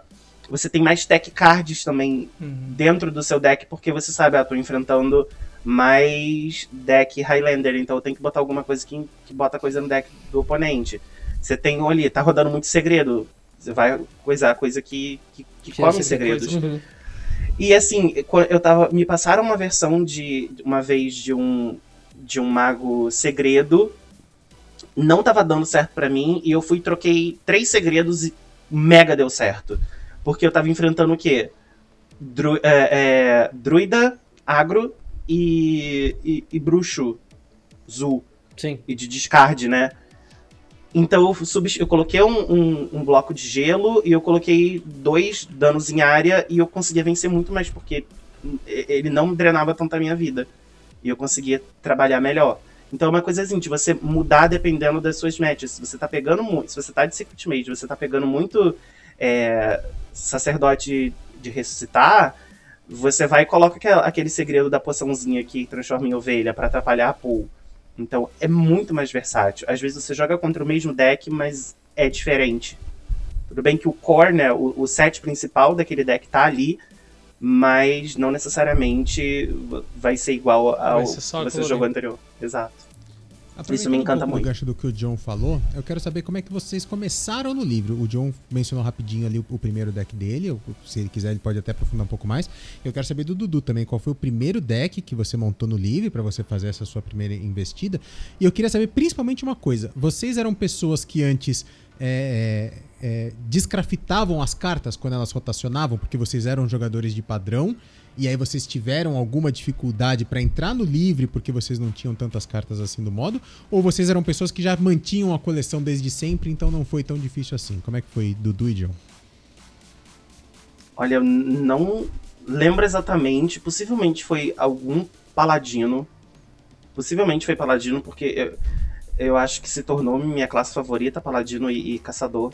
Possivelmente foi paladino pra eu, pra eu, pra eu ir pro, pro modo livre. E eu sou muito colecionador e eu não aconselho nunca as pessoas a desencantar. Eu falo assim, ó, você só desencanta, né, pra mim, você só desencanta se você precisar daquele pó exatamente pra você fechar algum deck que você queira muito jogar. Fora isso, você vai desencantar pra quê? Só pro pó ficar ali acumulando, acumulando no, no seu inventário? Então, eu, eu, eu sou desses. Eu tenho absolutamente tudo. Eu ainda compro pacotinhos do livre porque é, eu tenho de um Goro pra cima, eu tenho todos os cards, mas pra baixo não, e eu gosto de ficar abrindo pacote. Eu sou viciado em abrir pacote, né? então, Quem não? então eu compro os pacotinhos. E isso é uma coisa também do, do modo livre que eu gostei muito que a Blizzard fez disponibilizar pra comprar com Gold. Porque antes não podia. Ah, sim. Então isso foi bem bacana. Pra mim foi treta, eu tinha que desencantar tudo. eu desencantava os do livre, porque eu- eu comecei a jogar Hearthstone há muito tempo. Daí eu parei uma época e voltei a jogar, né? Eu parei, se não me engano, no grande torneio e voltei a jogar em Ugoro, se eu não me engano. Então eu tinha uma- um tanto de cartas ali que já não estavam mais rodando e eu desencantei tudo. Sabe? Então, tudo que eu, eu ia montar um deck novo, tudo eu desencantava. Depois eu tive que correr atrás de todos os cards de novo. Então foi bem trabalhoso, tive que comprar aventura, pegar card de aventura. Tive que. Sorte que umas duas ou três vezes, se eu não me engano, a Blizzard lançou um pacote eh, que eram decks do livre, que eram pacotes do livre, né? Sim, Era sim. um, era um packzinho lá com, com packs do livre. Isso aí te ajudou bastante também. Hoje em dia eu tenho, assim, bastante coisa. Não chego a ter toda a coleção, nem perto disso. Nem sei se um dia eu vou ter toda a coleção. Mas o que eu preciso, eu tenho. O que eu não preciso, eu dou um jeito e faço. E tenho, adoro criar decks. Adoro criar decks e adoro experimentar decks. Então eu acompanho muito criador de conteúdo, até da gringa mesmo. E eu vejo um deck e digo, nossa, tenho que jogar com isso aí pra ver como é que é. Vou lá, gasto pó, crafto, não consigo jogar e me arrependo. Mas eu faço deck. Eu achei interessante É, o, que. o, o bom Murloc até falou, né? Que o, o, pra quem tem coleções mais antigas, né? O bom do modo livre é que se, se, se você quer continuar jogando modo livre, você não precisa da coleção nova inteira, né? Que é uma coisa que se você quer ter variedade, é, a gente até falou que você não obrigatoriamente tem que ter todas as cartas, mas se você quer ter variedade de decks, se é uma expansão nova, você precisa praticamente tentar buscar quase tudo, né? E se você é um jogador de livre, não, porque são poucas cartas que vão entrando que realmente tem um impacto lá, né? Sim. É, Igual eu- o Paladino Ímpar, às vezes, é, tipo, você pode ou não rodar o Lotraction, Não. que saiu novo. Sim. É uma edição boa, mas o, aquela, o veneninho novo da arma do Ladino é, é super bem-vindo no, no Ladino Kingsbane, né? Sim, verdade. E, e verdade. assim, você não, você não, o- o- os, os arquétipos existem, eles só vão ganhando cards melhores. Eles são A adaptados. gente vê é, expansão, por exemplo, a Blizzard lança uma cara, pô, é igual essa carta aqui de, de Goblins e Gnomes Uhum. com um de custo a menos. Aí por que, que eu vou manter aquela carta dali se essa daqui é mais barata faz a mesma coisa? Eu Então eu vou e substituo. Acho que raramente, assim, um- uma expansão que for lançada no padrão vai criar um novo arquétipo no livre. Uhum. Salvo o Demon Hunter, que chegou toda uma classe nova e acabou criando lá o Ímpar e tal. Mas é, geralmente o que acontece no padrão acaba influenciando no livre, mas acaba por uma adaptação. Então daqui a pouco tu tem uma ferramenta melhor de outra que tu já tinha aparecida pra rodar, como o caso do, do ali do veneno com corromper do, do Ladino, né? O Kingsbane existiu desde o tempo que ele era padrão. Aos tempos ele foi, ah, conforme passou pro livro, foi adaptando e agora chegou mais uma ferramenta para ele. Então tu tira algo que não era tão essencial e tu consegue adaptar com uma coisa melhor que faz o deck rodar de, de- de- com um melhor resultado, vamos dizer assim. Uhum. É, o Nexus até mandou aqui, né, que o, o baú de recompensas do padrão e do livre, né, tipo, deveriam dar duas recompensas. Se você pega o rank lenda no livre, né, como Eduqueza, pega no livre e no, no padrão. Eu concordo, né, eu acho que isso daria uma motivação. Eu achei que era assim. Não, não é. eu achei não. que era assim. Não, não é eu, uma eu não jogo livre, mas eu... Ah, que palhaçada. A única Não. coisa que você ganha, tipo, nos dois, eh, diferente, assim, é o nível de estrela. Se você foi diamante 5 em um, você vai ganhar relacionado ao diamante 5. Se você pegou lenda no outro, você vai ganhar é, Isso. referente ao lenda. você, você pega o baú referente ao seu posto teu maior. maior rank. Ao Sim, maior. rank. Isso. Ah, que palhaçada. Assim, cara, É, pelo então. menos um versinho. Não precisa ser um verso sempre que o, o livre muda. Mas assim, um verso, em algum momento da sua vida você pegou lenda no Uhum, livre. No livre. É, eu Sabe, tem um monte de fanart, isso. assim. É.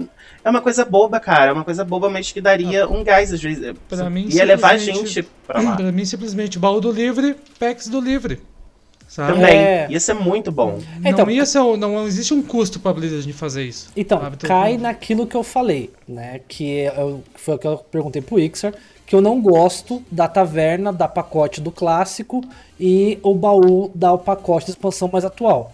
E aí eu acredito que por isso que eles não colocam um baú do, do livre, porque daí daria de qual expansão? Entendeu? Mas Tipo, variado. fi- Aí é poderia tá. Então, Sabe, eu poderia ser nem, Nem o variado. padrão precisava ser só a última expansão. Eu acho que Concordo. poderia ser variado entre as, as Sim. expansões do padrão e o livre variado. Qualquer coisa que a Sim. gente ganhar é ganhado. Exato. Sabe? Então Cara, não, não eles tem podiam problema. fazer pacotinhos de, de anos, por exemplo, pacote do ano do, do Kraken. Uhum. Você vê em cards daquele ano. Exato. Eles já fizeram isso com o ano do dragão, com o ano de sei lá o que. Podia fazer isso. Ou assim, tudo bem, não querem dar duas recompensas. O jogador pegou dois baús. Qual baú você quer? Você quer do. do. do. Do livre ou escolher. do... Padrão ou do Pode livre? escolher. Aham, poder sim. escolher. São É, coisas realmente. mínimas que fariam. que seria diferença. muito bacana. E, e, e- e ia olhar para aquele jogador posição- ia falar assim, pô, estão realmente olhando pra gente. Deixa eu só caçar aqui quem foi que disse, mas qualquer coisa eu já dou crédito. Ah, aqui, foi o, o Barruski que falou e eu concordo com ele. E se vocês não acham que, por exemplo, os, packs de livre deviam custar menos gold? Já que, teoricamente, eles, eles são de um modo só do jogo, você não pode usar em todos. Sim é, e não, não. não é do principal modo Sim, do sim e jogo. não. O que, que vocês acham? Eu é, acho é, que. É, é eu agridoce isso daí, porque. É, é, eu- porque assim. É uma coleção como outra qualquer. Que outra Exato. pessoa investiu dinheiro no passado e agora vai ser mais barato, porque agora. Uhum. É, é você dizer que aquele modo vale menos do que o outro. É, eu acho que é mais dá, uma dá essa sensação. é mais. assim. Exato.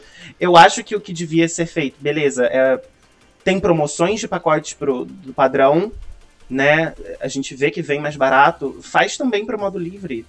Sabe, não Você sabe tem. que teve, né, Dudu? Você sabe Tem. que teve no, Sim. Mas nesse, um não, tempo. nesse pacote que teve agora, que cada um recebeu um pacote aleatório, que é, é- era esses bundles bizarros PMG. Aham. Teve gente que recebeu um bundle de livre. como opção. Mentira! Sim. Eu tô com Tem. muito ódio.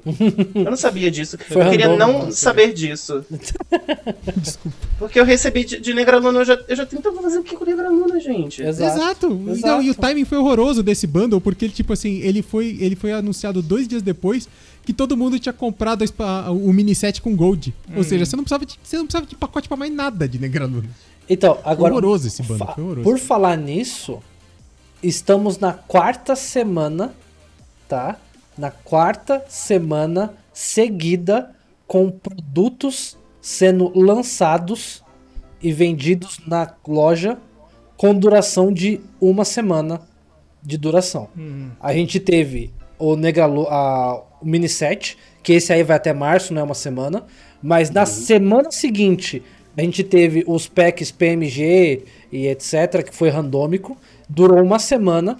Na semana seguinte, a gente teve o capítulo do Anduin, que durou uma semana.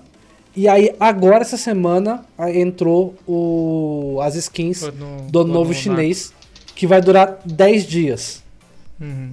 Que vai até o dia da BlizzCon, que eu tenho certeza que na BlizzCon eles vão anunciar alguma coisa pra vender pra gente. Então assim, fica difícil defender da galera que vem falar que o jogo é pay to win, que tem que gastar muito e não sei o que. Eu acredito que sim, você tem que trazer mais coisas pro jogo. Eu gosto desse negócio de ter opções de skin, sabe, opções de bundle, mas eu acho muita sacanagem a Blizzard de colocar e falar, é só essa semana. Quer, quer. Que, que Entendeu? parece pra mim, é, tá? é, é, é pra instigar a compra, né? É, Pra eles querem assim, cara, eu preciso acessos, né? Eles querem acessos porque tu tem que logar no jogo, tu tem que jogar, tu tem que uh, uh, ter acesso ao jogo, porque senão Uhum. tu vai perder. De alguma forma, tem que ter acesso e dinheiro, né? Lógico. Sim, sim, sim. A única coisa que eu vou contrabalancear é que ainda bem que eles estão fazendo isso com coisas cosméticas, né? Seria muita sacanagem. Ah, sim. Tipo, Só a packs. promoção de pack, que ó, hoje tem essa promoção desses packs são muito bons, se não pegar, tu vai ficar sem. Uhum. Sabe? Então, menos mal que eles pelo menos perceberam que se a gente. Se eles querem tirar dinheiro da gente, que seja com coisas cosméticas, né? Sim, sim, Pra sim. não sim. ficar aquela sensação de tipo, ah, eu fui. Eu não consegui jogar daquela semana, então eu estou pra trás, eu não. Sabe? Isso, ok. Só que com certeza ela tá preparando alguma coisa aí, porque que nunca o Hearthstone teve uma, tanta movimentação em tão pouco tempo. Exato, Né, o Hearthstone exato. já, já é antigo e, tipo, claro, sempre chegou coisa nova. A gente tem lá o calendário, mas o mini set, pack de skin, isso, isso é tudo recente, isso é tudo do, tipo do meio do ano pra cá. Uhum. Então, alguma coisa ela está tentando compensar ou alguma coisa ela está Vai mudar. tentando fazer pra mudar no Hearthstone. Sim. Gente, agora só uma coisa assim, já que a gente tá falando disso de venda de coisa, deixa eu fazer só mais uma crítica. À vontade. Vocês sabem que eu sou o maior passador de. Eu, eu falo, gente, eu sou o maior passador de pano que existe da Blizzard. Eu também. sou cadelinha da Blizzard, eu passo pano em absolutamente tudo. Mas assim, quando eu vi que eles lançaram aquela, aquela mega coisa de 30 anos da Blizzard, eu falei, pô, ai, vamos lá ver o que que tem, né? E eu vi que Hearthstone era pacote e lendário. Uhum. Eu gostaria de saber se tá escrito palhaça na testa aqui, porque até Heroes of the Storm, que foi um jogo que eles mesmo abandonaram, né? Tem que tá lá, legal. você demora 5 horas pra achar uma partida com um bot.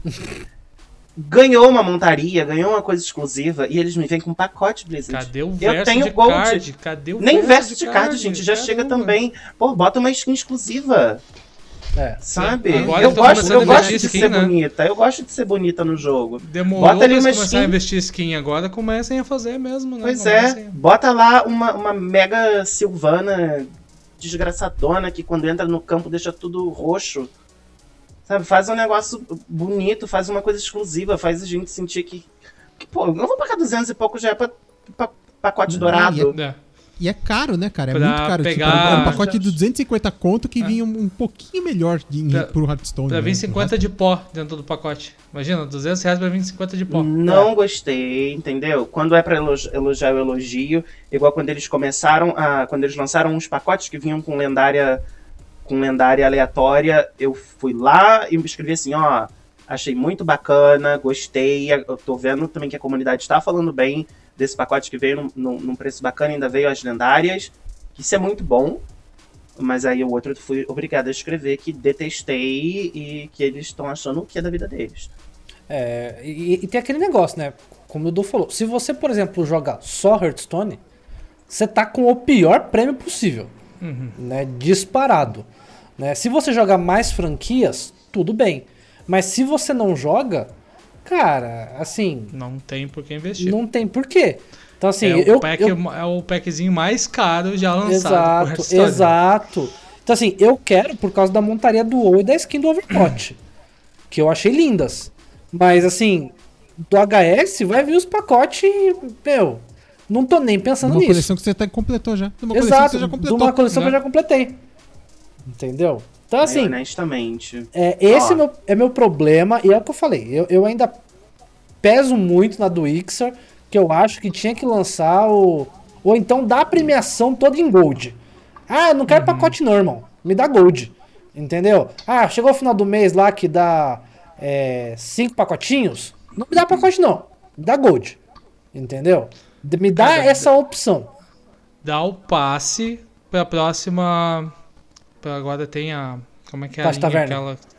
É a passe de taverna. Dá um passe de taverna pra próxima season. Exato. Agora logo É. vai sair, é, esse passe de taverna vai acabar, né? Coloca Sim. um passe de taverna, já é um investimento. Já é algo que a pessoa não precisa. Sabe que na próxima season vai ganhar o, o conteúdo premium ali da, do passe. Já era um mínimo, sabe? Exato, mas meu, pa- para de dar pacote de expansão. Isso aí pra mim não, não faz sentido mais. Não faz sentido. Ah, mas o que mais aqui? A gente tá falando aqui. A, a- a gente falou um pouco dos, a gente falou um pouco dos bundles já, né? E a- Isso. o Sergião já, já, já tocou, tocou assim por cima no quanto que a Blizzard está. Vamos falar português, claro, cagando e andando pro modo livre? Sim. Falem aí. Sim. É, se vocês quiserem até desenvolver um pouco mais esse assunto sobre essa visão do modo da, da, da Blizzard sobre o modo livre, podem.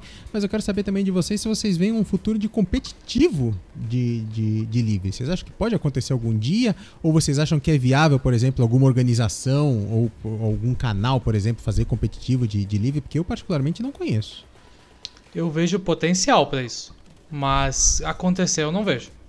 Sabe, eu vejo potencial pra ser um modo muito competitivo, pra ser um, um modo a mais realmente para atrair novos jogadores, até para pessoas que, que gostam de, um conteúdo mais variado, vamos dizer assim, né? Ele tem potencial, mas eu não vejo nenhum tipo de investimento, muito menos por parte da Blizzard, para que o modo livre se torne um, oficialmente competitivo. Tanto que até, que nem comentou ali, que uma das coisas que me frustrou muito foi esse eu, eu acho que foi o Ayala que comentou um tempo atrás, agora que ele praticamente falou isso. A gente está se lixando pro modo livre. Né? Perguntaram, e aí, alguma coisa, alguma modificação? Não, o livre do jeito que tá, tá bom. É para as pessoas ir lá zoar mesmo e azar. Sabe? Então ele literalmente falou que ele não se preocupa em balancear, não se preocupa em ver se tem meta saudável, não se preocupa em de repente modificar alguma coisa. Né? O que nem eu falei ali, eu brinquei com o hate do Priest, mas assim, Priest não existia no livre. Né? O Barnes foi. Era, antes era o Big, Barnes foi nerfado, morreu. Priest era completamente inexistente. O que, que eles fizeram? Desnerfaram Rasa. Depois que eles desnerfaram Rasa, desde que isso aconteceu, já faz quase um ano, o Rasa Priest é 1. Sabe? E ninguém tá preocupado com isso. E não é que, ah, que droga que o Priest é 1. Não, mas mostra que se não tá tendo movimentação no meta, é porque ninguém tá se preocupando com o meta. Sabe? Então ah, é um deck muito consistente de jogar, agora muito tranquilo de jogar. Cada vez que uma ferramenta nova chega, deixa ele ainda mais forte. E tipo, fica, daqui a pouco vai ficar aquela coisa chata, assim, de tipo, ah, eu preciso fazer um deck pra counterar porque que ele tá sempre lá. E eu acho que para se tornar um jogo competitivo, para daqui a pouco ele virar um jogo competitivo, esse meta tem que ser olhado, tem que ser revisado, tem que ser modificado, tem que nerfar a carta do livre. Se não tivesse acontecido aquele absurdo que aconteceu ali do combo da histeria agora, ninguém ia se preocupar. Sabe? Porque o, o Histeria ele dominou o livre aqueles dias. Porque era um deck extremamente ridículo. Era imbatível. Então, mas, mas né? você sabe que a gente, a gente falou isso num outro podcast. E você sabia que o nerf não foi por causa de ser um, um- um combo muito fácil de fazer? Ele foi o.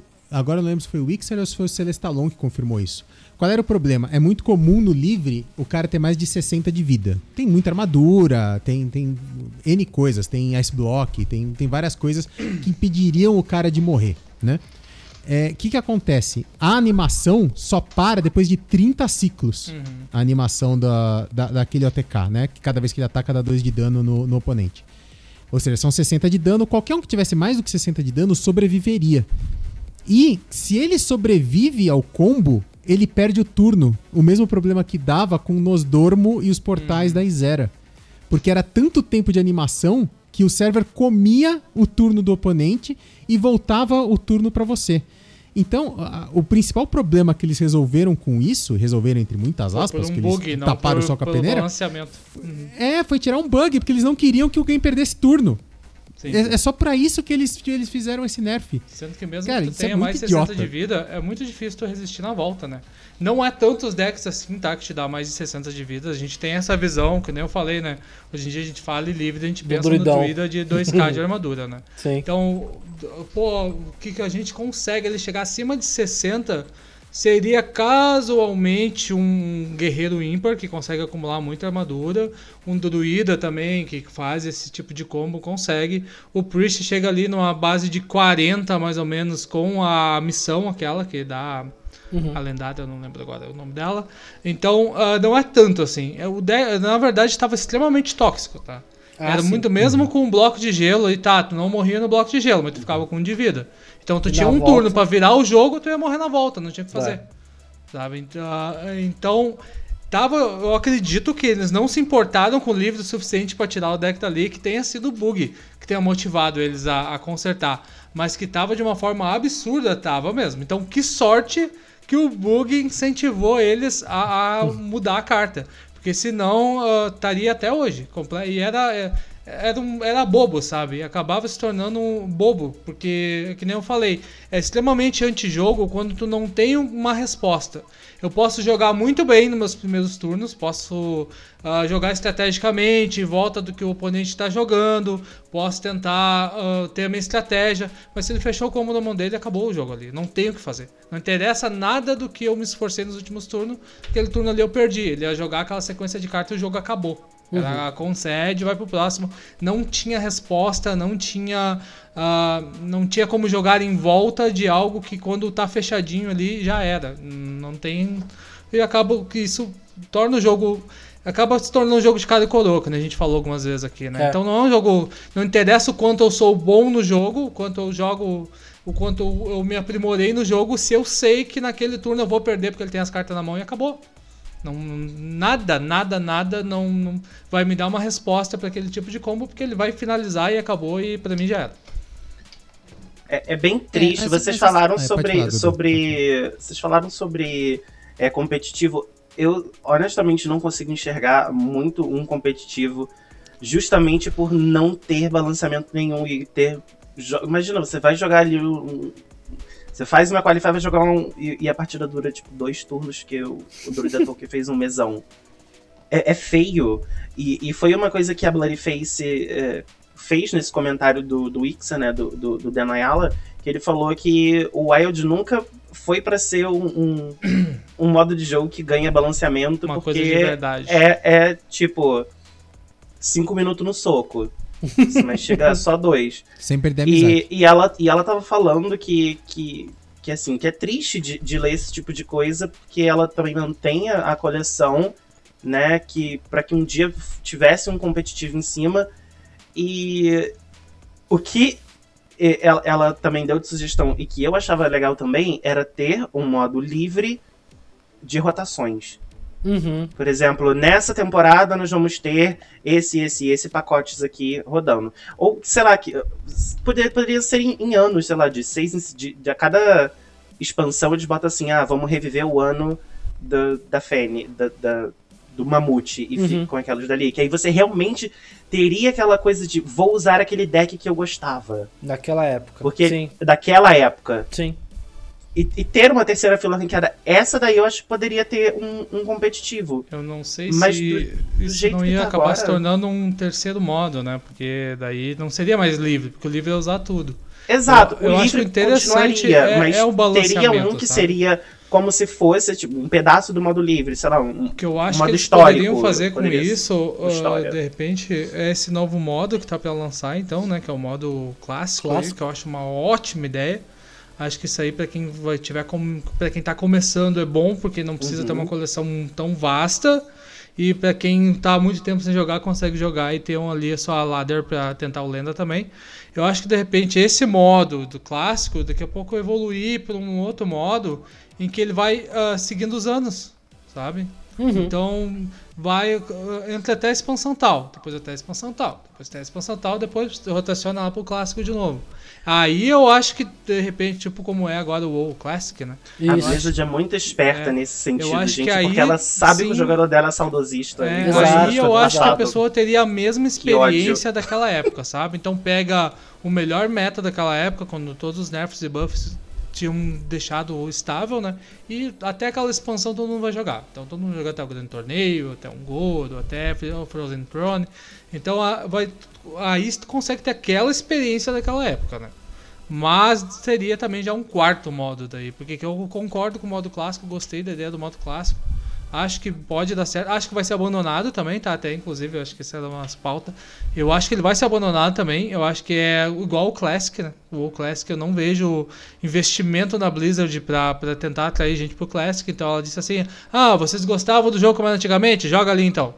Uhum. Aí é- e o Classic é ba- e o- esse modo clássico é basicamente isso também. Vocês gostavam do jogo tão 2014? jogando. Joga aí então. Eu É, acho é- muito bom e ao mesmo tempo eu fico triste sabendo que provavelmente vai ser só é, é mais coisa jogada dentro da caixinha. Eu, eu acredito que o modo clássico vem, vai estourar no início, assim como o Classic do WoW estourou no início. E, e depois vai passar seis meses, estourando, estourando um ano, o povo não vai aguentar mais porque o meta é um meta completamente estagnado. E essa sugestão que né, vocês falaram de ter anos, digamos assim, ah, o ano do Mamute, o ano da Fênix, né, envolvendo as coleções, eu acho que um modo assim seria muito legal, mas ele teria que ter uma, uma rotação mais rápida. Então, tipo assim, ah, esses próximos três meses é o ano da Fênix. Então, pessoal, Sim. aproveitem esse ano, esses três meses, que é os três, esses três meses, ano da Fênix. Daí na próxima expansão, rotaciona. Aí vira ano do Mamute, sabe? E fazer esse ciclo, né? E daí seria realmente um, um quarto modo. E eu realmente acho que o clássico vai estourar, mas depois, ó, vai parar, Vai. vai ficar largado, Como- infelizmente. como- Mas tudo, é essa a ideia né? mesmo. Porque dava pra você fazer uma competição com isso. Eu, eu não consigo enxergar, sei lá, vão ter partidas que vão durar três horas. Imagina você assistindo lá um de, de Haza Priest, uma, uma Mirror Match. Nossa. Ah, Aí, aí você vai, aí você pega outro de um Haza Priest e um. E um coisa que com. Até às vezes é, seis, tem, tem deck no modo livre que é tipo. Em uma carta. uhum. Se você pega lá na, na primeira. Dá lá de um Kingsbane, você rouba a arma dela, acabou. Sim. Acabou. É, assim, então é uma coisa muito. Até dando um, um spoiler, né, aqui, que agora em 2021 vai é, com o surgimento do clássico, né, ah, vai ter o, o circuito da Arena da Matilha, né, então serão séries de campeonatos aqui no canal, né, pra, pra comunidade, e que vão passar por todos os modos do Hearthstone. Então, clássico, livre, padrão, BG, né? E eu vou tentar fazer esse ciclo mês a mês. Pra aproveitar o hype aí do clássico, que eu acho que vai ser bem maneiro.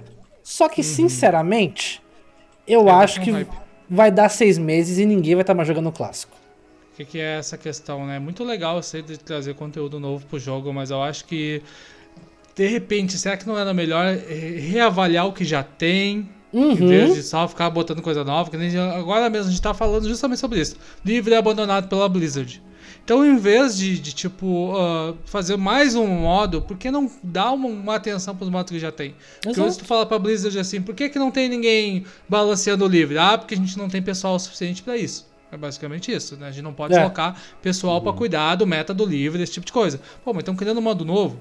né? Então, Então, o que, mas que acontece? Eu, eu vou, eu, vou, eu vou passar um pano aqui. E, é, e eu e o Morph a gente tem a grande alegria de falar que a gente não passa pano pra Blizzard de graça. Quando a gente quer falar bem, Então a gente fala bem, mas a gente fala pago, muito né? mal também, muitas vezes. Não. Cara, se a gente tivesse sendo pago, a gente era o Quem pior ser cara sendo dera. pago possível, porque a gente desce a lenha na Blizzard aqui semana após semana. Mas, cara, vocês não acham que é muito difícil balancear o, o, o o, o livre. Porque olha só, o modo padrão, a, a intenção dele não é só você, você assim, garantir um, um, um bem-estar dos jogadores conforme eles vão chegando. Porque assim, a quantidade de cartas que eles têm que aprender não é tão grande. E fora também que o, o modo padrão força com que as pessoas estejam renovando a coleção. Então é bom financeiramente, é bom também para os caras que estão chegando, não são tantas cartas que os caras têm que aprender e tudo mais. Mas essa não é a única razão de existir o modo padrão. Você tendo um conjunto limitado de cartas, o balanceamento é fácil de fazer. Uhum. Fácil entre aspas, é já é difícil no modo padrão. Agora, você balancear seis anos de cartas, cara, é muito difícil. Vocês não acham que é uma tarefa hercúlea, cara? não, amigo, não é uma tarefa difícil, é realmente é. uma tarefa impossível. É, não tem como. Igual aconteceu com o Bosque das Bruxas, que foi a. que levou Hall da Fama muito rápido. Não tem o que fazer. O que, que eles iam fazer com a Baki com o Excluir do jogo? Eles é. falaram, ah, bota ali naquele montinho que a gente falou lá no início, deixa eles, eles vão que brincar que eu lá. assim, o que, que pra mim é o balanceamento, tá? Acompanha três vezes o meta, os decks não mudaram. Pô, vamos dar uma olhada nos outros decks. Sabe? Vamos fazer um reprint daquela carta que é completamente inútil da coleção fulano de tal lá que o cara tem a carta. Quantas cartas a gente tem no Hearthstone que não tem utilidade nenhuma? Sabe? Então, poxa, não tá movimentando, não tá competitivo Vamos, não, a gente não precisa nerfar os decks Tier 1.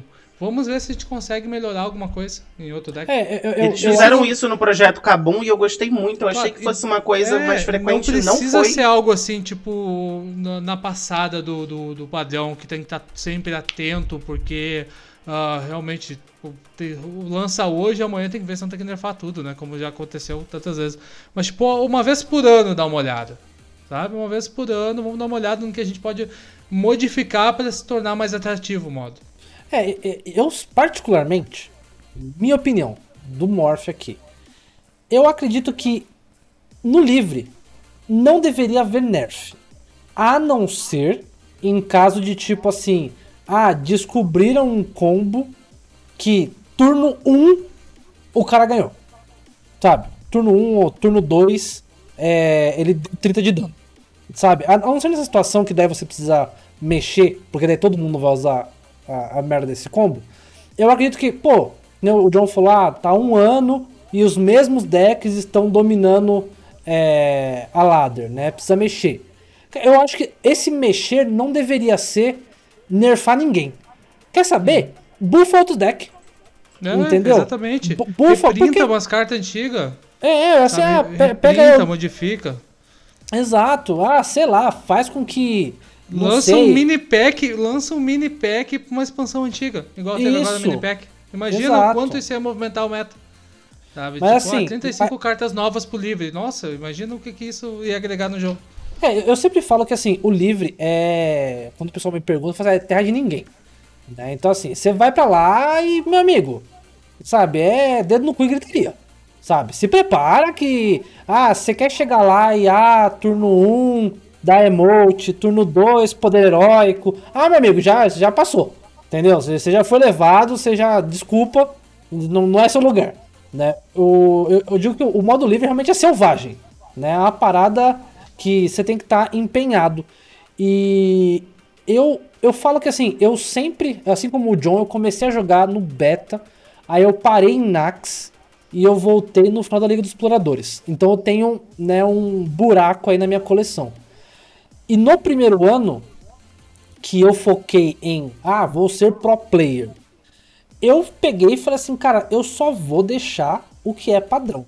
Então, tinha rotação, eu desencantava tudo. Eu vi que eu não era um bom jogador suficiente para ser um pro player e falei, poxa, acho que eu vou tentar ser criador de conteúdo e eu preciso ter todas as cartas, né? Então eu passei a investir e tal, e aí logo depois a Blizzard falou assim: "Não, modo livre a gente tá preparando algo aqui pro modo livre. Afinal de contas, a gente tem nosso campeonato anual aqui de, de modo livre, que a gente faz. Então, assim, o Hearthstone é um jogo de coleção, então faz sentido. Aí eu parei de desencantar, né? Então eu tenho, acho que dos últimos três anos e meio, completo pra cá.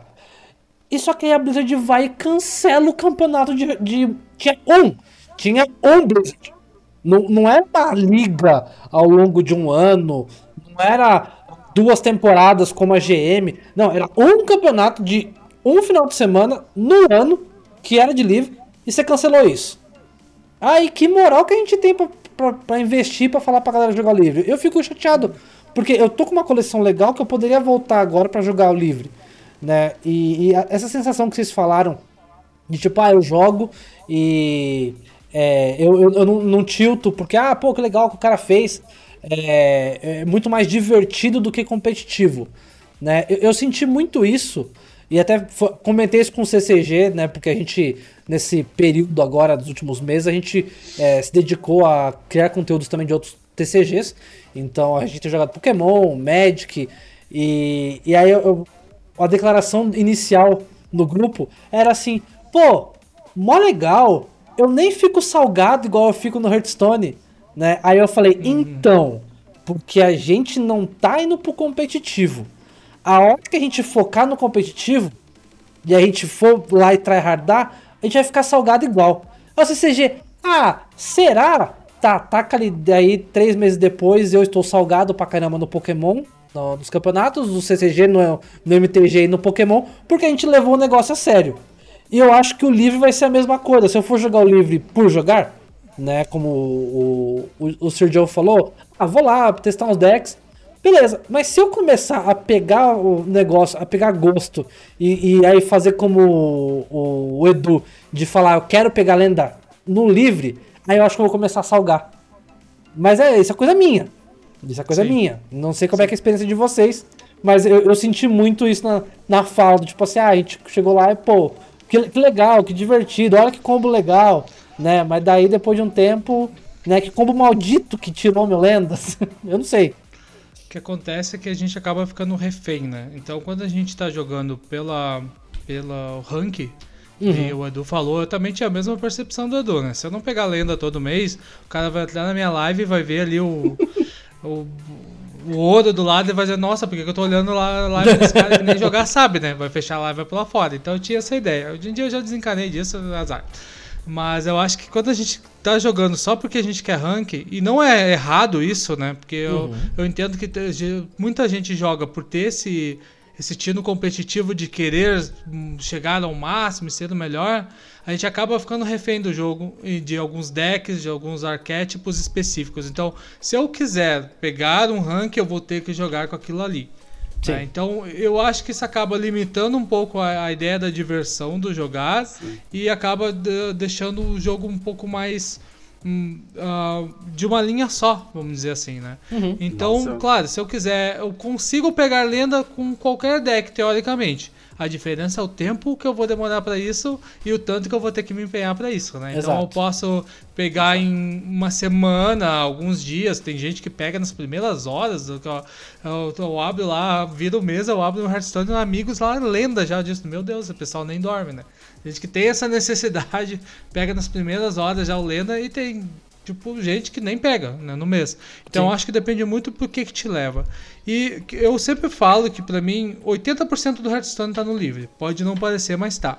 Porque lá tu consegue enxergar coisas no Hearthstone que tu não sabia que era possível, tu consegue enxergar decks que tu não sabia que poderia existir. Ali tu consegue ver muito mais conteúdo, tu consegue ver muito mais a criatividade sendo aplicada no jogo. Mas, claro, se tu quiser se tornar um jogador competitivo no livro, também tu vai ser o refém lá do, do tier 1, do 2 ou 3 arquétipos que são os mais fortes no momento. Então é muito do que atrai a pessoa pro jogo. E se, tu- a, se a pessoa está jogando porque ela pretende, tipo, não vou dizer que não se diverte, quem joga ladder, né, se diverte também. Mas se tu quiser ver o jogo para ver o que, que- quanto que o jogo tem a oferecer, eu acho que o modo livre proporciona mais isso, sabe? O modo padrão acaba te deixando um pouco mais engessado no que pode ser feito ou não no jogo. Entendo. Exato. E repete muito, cara. É o que eu falei. cara. Eu tô bem de saco cheio da ladder do Standard. Porque, cara, é paladino, partida assim, outra também, cara. É só paladino. É um atrás do outro. Tá muito chato. Tá muito chato Ou Demon Hunter desgraçado lá. também. Nossa, que ódio. Deixa então, a gente, a gente tá chegando perto de duas horas de gravação. O papo tá muito legal, mas a gente também não pode esticar tanto. Eu quero deixar uma última pergunta pra vocês. Pergunta surpresa. Eu não tinha combinado com vocês, então não sei nem se vocês vão ter uma resposta pra mim. Mas vamos lá. Eu quero começar a jogar livre. Tem algum deck assim que assim, não é tão caro e que e se minha coleção não é tão extensa assim dos, dos- do- das cartas que estão no livro hoje, que eu consigo entrar e me divertir? Alguém de vocês dois aí, ou pode ser um- uma sugestão de cada um, ou mais de uma até. Tem algum deck que vocês falam assim, pô, pega esse deck aqui que você vai ter que craftar aí meia dúzia de cartas só e você vai conseguir jogar? Tem. Tem, tem. Eu acho que tem uns, inclusive, assim, não tão caros, porque assim. Eu- não sei, às vezes eu vou falar de custo de, de, de deck, porque, sei lá, as pessoas veem minha coleção e falam assim, pra você tudo é barato, mas. vamos botar assim, você, vamos pensar na. Eu vou falar que é barato, mas vamos pensar que você está entrando no modo que você não tem as, as cartas, a maioria das cartas, que você realmente vai precisar investir. Que você pega um deck de 15 mil de pó do padrão, mas desses 15 mil você já tem 7. Você se assusta pelos 15, mas você já tem 7 ali. Eu acho que o Mago Segredo é muito tranquilo. Ele é por volta de 4 a 5 mil de pó e tem como você fazer algumas substituições também. Eu acho ele um deck muito tranquilo de, de fazer do, do modo livre. E assim, é um dos mais fortes, porque se o, o, o sacerdote metralhadora lá, você tem um bloco de gelo e, e ele tem muito poder o Mago do ofensivo. Segredo eu acho que é o deck mais balanceado que existe. Sim. Sabe? Ele, é, E- ele tem um e- grande o- o poder que sempre ofensivo e imaginei- defensivo. O que eu sempre imaginei é que qualquer deck de segredo no livro deve ser fortíssimo, porque o, o cara tem que jogar em volta de tanta coisa, cara. Porque É que- assim, é se que você pega depende, um tipo- deck de segredo no padrão, são seis segredos, sei lá, Sim. por classe. No modo livre, sei lá, são 15 segredos que o cara tem à disposição dele. o É, cara tem que jogar em volta de o muita agora, coisa. até por causa das cartas novas, foi tentado ali alguns decks de Hug segredo. Até roda, mas não é tudo isso, não é, não chegou um arquétipo para modificar. Né? O caçador também. ah, o caçador para ali, usa bastante segredo também, mas é tipo é mais para complementar o deck do que a essência do deck. Mas o Mago Segredo é a essência do deck. né? então, e é um deck baratinho, em teoria aí, que nem o Du falou, né? Umas 4, 5k de pó, porque que eu lembro agora roda uma lendária. Até um pouco tempo atrás era o Alunet que rodava, né? Aquela arma que Uhum. Agora foi até substituído pelo Malab. Pelo então quem tem o Malab roda perfeitamente. A maioria da, tem a carta épica que roda nele é aquela tiazinha lá que duplica, que tem agora também, que eu não lembro o nome. Segredos. E isso, isso, mas também não tá rodando uma na maioria dos decks, não é tão essencial assim. Ah, o druida agro, druida agro roda duas lendárias, se eu não me engano. É esse druida Fubalumba aqui que o pessoal tá falando no chat? Não, não. Nossa, Não, Deus me Fubalumba é- livre. Quem falou foi o Eron. Fumalumba ele é caro, ele é caro. Ele é, ele é bem interessante, mas é caro. Ele é basicamente. Fubalumba é uma delícia pede de jogar. Contigo, Nossa, que rasga ódio. Todo, rasga todo o deck, troca de deck Edita. cara e deixa o cara perder. Edita, edita essa parte que falaram desse deck, que eu não quero Mas tá, eu- meu não, nome o druida agro é assim, ó. Imagina Fubalumba uma é versão que troca o deck um com o outro, né? Isso. Imagina uma versão Tolkien Hum. mais agressiva.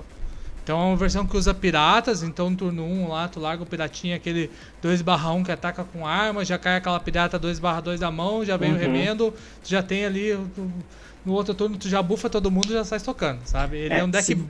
assim, tipo, o- a curva maior dele em alguns decks é 3.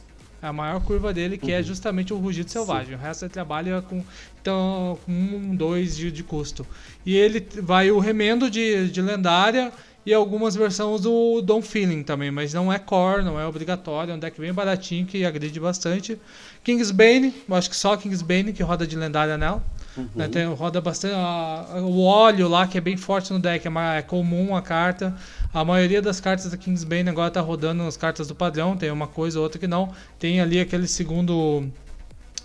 Um segundo set de, de piratas, né? Que se usa ali pra comprar cartas, esse tipo de coisa, mas também é um deck muito forte. Ó, desses decks de- que eu falei, agora o agro druida não é tanto, já foi tier 1 uns meses atrás, mas desses decks que eu falei, Kingsbane e Mago Segredo é tier 1.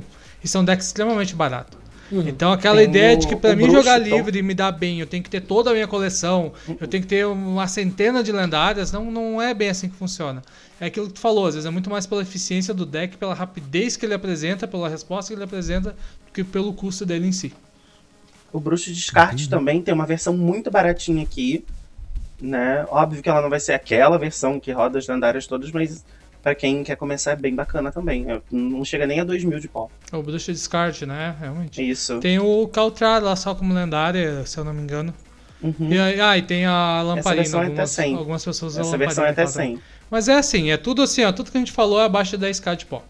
É, o... Então, ano passado, quando eu fui jogar livre, o pessoal pediu bastante na live. Eu falei, ah, tá bom, vai. Bora jogar um- uma semaninha aqui no livre. E eu falo que assim, ó, eu me diverti muito. E com três decks que foram baratos. Porque eu falei, ó, não vou gastar um monte de pó aqui, porque, né, é só pra jogar essa semaninha. E eu fiz três decks, que foi o Secret Mage, né, que vocês falaram aí. O, o Tempo Mage, porque eu adoro do... o- agora esqueci o nome da, da carta aqui. Não, não. Ah, quando você dá uma spell, ele dá 2 de dano é, aleatório. Ah, é aquela Oh. porcaria lá. sei. Ai, Ah, essa carta da raiva, eu sei, é o. Ardilante, Aquele muito obrigado. isso, O isso. Cara, é uma delícia essa carta. É uma delícia jogar de Horrível, Ardilante. horrível, horrível. E é um deck muito baratinho também, que vocês podem ver aqui pelo Rage, né? É porque o deck é forte. E o Mac Pala. Nossa senhora, Mac Pala como é forte. Extremamente. É E, forte. e- e é um monte de, de carta comum. E tem umas três ou quatro raras. se- acho, que, acho que se tiver lendário deve ser o Zilliax. E Tem se os tiver. Mas assim, era Pra quem muito. tem saudade do Zilliax, nossa, É. é, o deck. Zilliax vai voltar? Vai voltar? Não vai? O Zilliax? Gente, Hum, dá só um provavelmente não. minutinho, já volto. No Essential vai voltar ou não vai? Eu acho que volta. Provavelmente não. Não Ah. sei, acho que não. Ah, eu tô, tô, tô torcida. Tô na torcida, tem que voltar, tem que voltar. Ah, tá, tá- pra mim é bem mistério ainda o que, que eles vão botar do livro. Que não façam que nem fizeram aquela vez lá, né? Que foi, meu Deus, aquela vez foi ridículo. Que pegaram umas cartas do livro, pegaram até do Hall da Fama, largaram no, no padrão e disseram, ó, se divirtam aí. Vocês lembram? Mas eu acho que foi? vai ser algo Pô, você não assim. gostou? Você- eu achei legal, cara. Eu achei de gente desistiu naquela época de jogar. Ah, então, mas Porque que- o, o problema daquela época foi o, o Evolve Shaman, que foi, foi muito irritante. Ah, tirando o Evolve Shaman, foi, Foi, legal, foi aquela coisa assim do tipo, olha, a gente realmente não tá ligando pro competitivo, viu? A gente vai largar aqui no padrão umas cartas zoeiras e vocês que, que, se- que lutem aí, vocês que se divirtam. É, o, o Massa perguntou que carta que a gente acha que volta, né? Eu adoraria que o Zilliax voltasse. Ah, eu quero muito que o Defile volte. Seria uma Porque. perfeição se o Zilex voltasse. Oi? Hã? Ah, seria Seria perfeição. Seria- É, E Perfeição. unidade também? unidade, é verdade. Mas o. Eu quero muito que o Defile volte. Cara, jogar com Defile no, no meta era uma delícia. É, eu, eu acho que o Defile é uma das cartas mais inteligentes. O Roma não pegou essa época. Mas você sabe qual, é o Defile, Roma? De- Não, não sei. Defile é uma carta de puxo, é uma spell custo 2, que ela dá 1 um de dano no, no todos os lacaios do, do board. Se um lacaio morrer, ele repete. Ela, ela repete. Quantas Ela vezes, repete. Quantas vezes enquanto o lacaio É. vai morrendo? Então se É, eu, lacaio eu morrer, já ela vi, repete. eu já vi, eu já vi em, em- produtor de conteúdo usando essa carta. Sim. Então, cara, Essa aí tu tem que puxar a tua matemática, assim, às vezes. É, sabe? Tu bate cara, ali, de- bate aqui. É muito bom. Isso, profanar, profanar em português, muito obrigado. Cara, é a carta deliciosa, eu espero que ela volte. E eu gostaria Nossa, muito que que. Silvanas voltasse, mas Silvanas não vai voltar. Nossa, não, Silvana tá no Hall da Fama, não volta. É, mas eu adoraria que voltasse. E Quer vocês? saber? La, larga Deixa eu profanar larga- lá. Larga os cavaleiros do trono de gelo de volta no padrão e vocês que lutem. Nossa, o pessoal no grupo de criadores de conteúdo, o pessoal falou, né? Bem que eles poderiam jogar pro pacote essencial desse ano os DKs. Eu falei, nossa, eu ia, eu ia adorar. Eu ia adorar mais um ano com DKs? Meu amigo. Meu Nossa, amigo. eu ia amar. Meu caçador ia vir metralhando todo mundo com zumbis desgraçado na geração É, de valor valor, absurda. valor, Absurdo. Absurdo, absurdo. O, bruxo, né? Olha o bruxo, nossa, é, o- pra mim é um dos mais fortes. Ah, só que daí ia ter ando e metralhadora no, no padrão, né? Ah, do metralhadora. É, não, eu não teria casa. Mas não, é, é, não teria rasa pra Não deixar teria zero. rasa. Se bem que uma das cartas que já anunciaram que vai voltar é aquela forma sombria, né? Exato. Que é, que é já dá. uma mini Está Anduin ali, né? Exato, Do- exato. Sorte que não tem a redução de, de, de poder heróico e a repetição. Senão, nossa. Bom, pra, Então, assim, falando, falando no Rasa, então, uma, uma última coisa que eu quero. Eu quero mais a opinião do Dudu, que acho que a do Sergião eu já sei. Mas e o Rasa Priest? Se eu, se eu, eu como main Priest, é, um, um dos decks que me interessa pra tentar o livro é o Rasa Priest. Rola bem, é muito caro, qual é que é do Rasa Priest? Amigo, ele é um pouquinho caro porque ele roda muita lendária, muita remoção, muita coisa épica. ele é Highlander. Ele é um Highlander É, com Highlander-. Highlander. Mas assim, Hum. eu amo, né? Foi o meu primeiro lenda da vida, foi de Rasa Priest. Ele Cara, foi levado no dia seguinte. eu fiquei muito triste. Mas eu amo. Eu É. amo e assim, odeio jogar contra. Mas assim, se Padrão. você dá muito dano na cara dele, é ótimo. Eu Padrão vou de ter que qualquer sacerdote. Mas eu não Porque- gosto porque demora muito. Eu Eu gosto de que jogar me assim, manifestar, mais... porque como falar, eu vou de falar. novo a minha opinião polêmica, né? Pra mim, joga de Priest quem não se garante no gameplay. Por quê? Porque, Uh. porque o Rasa Priest é um deck que tu joga sozinho, tá? Sim. Então ele é muito forte, ele é muito consistente, ele é um deck ah, assim, tipo, ele te dá muita tranquilidade pra jogar. Então, que nem o Edu falou, ele tem um monte de remoção e é basicamente assim, ó. Tu precisa impedir o teu adversário de jogar até tu ter as cartas que tu precisa e acabou. Eu não gosto É, de é jogar Priest. com ele mais. O, o Priest é isso, impede o oponente de jogar. Exato. É, Só que o que que acontece? Tu, depois que tu conseguir colocar o Rasa e o Anduin, tu vai ganhar no poder heróico. E é só isso que tu consegue fazer com o deck. Se por algum motivo qualquer uma das peças desse, desse combo quebrar, tu perdeu o jogo. Então até a Gnosferato roda muito no, no bruxo pra tentar rasgar é uma carta do combo. Agora o Tic Tacos também, ele é pesado, mas ele ro- roda alguma coisa. Que nem o, o Du falou, às vezes a gente tem que usar tech card pra botar cartas no, no deck do oponente pra tentar impedir o rasa. Então muitas vezes tu vê o cara assim, ó, jogou o rasa, ele esqueceu que tinha uma cópia a mais de carta, ele não conseguiu ativar o poder heróico, ele quita. Porque não é um deck que te oferece assim uma gama de coisas pra fazer, uma grande jogabilidade. Ele tem aquilo ali, Ah, se tu fazer aquilo ali direitinho, tu ganha. É isso. Eu tava Conseguir usando a sombra. ganha. É lindo você tá contra um. tá contra um Highlander e você usa a sombra. Porque se ele comprar. Se ele acelerar a compra de carta pra poder jogar, ele te deixa um 20-20 no campo.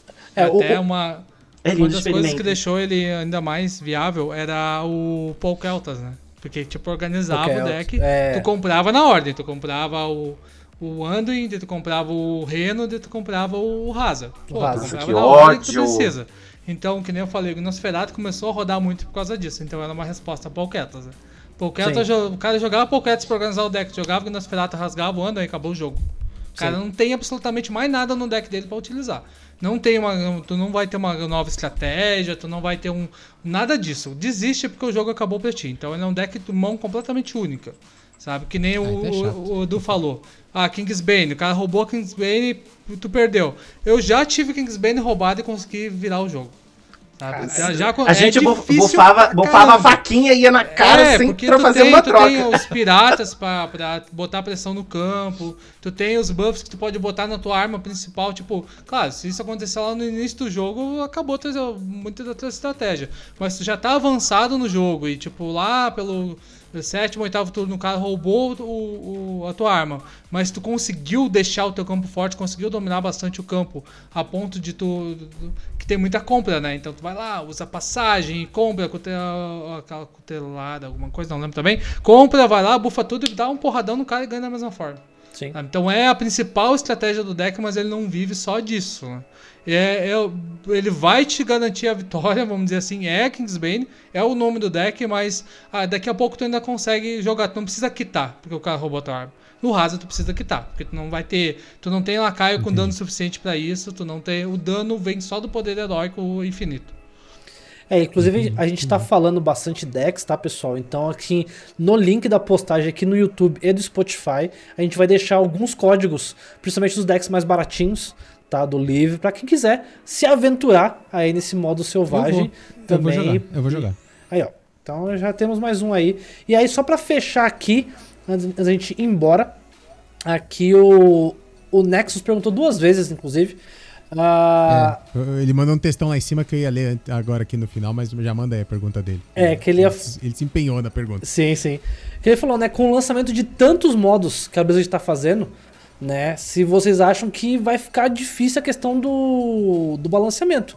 Se ela vai pecar no balanceamento, que por exemplo, Duelos aí que foi lançado, né, e que segundo o, o Nexus aqui já flopou, e eu não diria que flopou, mas eu acho, é, eu, eu, eu acho assim, o Hearthstone, até como o Creep falou isso ontem, o Hearthstone é um jogo excelente para se fazer stream.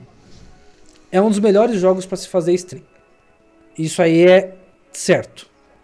Porém, eu acho duelos um modo muito chato de streamar. Nossa, Deus me livre. Eu não acho ele tão legal de streamar como é, BG, como o, o padrão ou, ou o livre. É, então, assim. E aí você não vê muita gente jogando em live ou criando conteúdo, mas eu sei de uma galera que curte jogar o Duelos. Mas em termos de criação de conteúdo, ele é bem flopado. O que, que vocês acham disso aí? Com essa chegada agora do clássico. E daqui a pouco vai ter mais um modo de jogo que deve ser anunciado na BlizzCon. Eu acho que é assim, é, que nem o modo livre, né? Não vê muito gerador, muito criador de conteúdo de modo livre. Tanto que Sim. vocês perguntaram no grupo e tal. Eu foquei muito no modo livre, até por isso, porque não se vê muito conteúdo. É, rede social, Facebook, às vezes você vê a pessoa falando, pô, mas ninguém joga livre no Brasil. Tem, Uhum. né? Tem o Edu, tem, tem o Churrumelos que joga livre também. Sim. mais algumas pessoas que eu vou esquecer e vou pecar por isso, mas tem. É, uma coisa que eu acho legal no Hearthstone é isso, ela vai lá e vai largar os brinquedinhos e cada um vai pegar o seu. né? Então quanto mais brinquedinho ela largar, melhor. Então BG, BG lançou foi um estouro. Hoje em dia a Uhum. gente não tem mais tanta gente jogando, mas tem criadores de conteúdo de BG. Né? Sim. Ah, o Arena, Arena, Arena quase, quase extinta agora, mas também. Só já pagou. O É. já pagou é o único cara que produz conteúdo de arena e Pois nem é, tá né? jogando tanto assim. É, Não, tem ele mandou tem gente pra isso. Então eu acho que quanto mais modos, melhor é pra inclusão. né? Então, pra ter mais gente desenvolvendo conteúdo. Vai ter um monte de criador de conteúdo do modo clássico agora. Tem, depois, muitos vão ver se serve ou não serve, né? Então tem gente que vai servir, vai ficar nisso aí. Tem gente que vai dizer, ah, não, mas eu me divertia mais jogando padrão, me divertia mais jogando BG, então deixa pra lá esse modo. Mas vai ter aquela parcela disso. Mesma coisa o duelos, tá? Eu não acho que ele flopou, assim. Eu acho que não tá sendo tão procurado, então não tem tanta gente produzindo. Aí é Amigo, que tá a é questão. flopar, amigo. É, só que assim, eu acho que tem muita Sabe- gente que sabe coisa que é joga. curiosa? Tem gente que Sabe joga, mas não tem gente que Duelos? produz pra isso. Não Sabe? tem. Porque tu, tem, tu não quer arriscar. É Então, soco Sabe, em, em sabe uma coisa que é curiosa do Duelos? Quando eu tenho a quest de jogar cinco partidas de duelos, eu adoro essa quest. E eu jogo animadão. Pois é. Cara, eu, eu curto de verdade, eu gosto bastante dela. Eu falo, pô, que legal, vem a quest de cinco duelos, eu vou jogar cinco duelos aqui. Mas se não vem essa quest na- né, numa semana específica, joga. eu não faço questão nenhuma de jogar duelos. é que Eu falo assim, praticamente ok, não te dá semana eu não vou jogar. né? Quando eu tô não irritado com o Hearthstone, eu falo assim, putz, vou parar de jogar erro- esse jogo. Aí duelo eu falo também. assim, não, peraí, aí eu vou ali, jogo um duelo, e eu falo, nossa. O erro do duelo pra mim é que pra te ter recompensa tu tem que investir.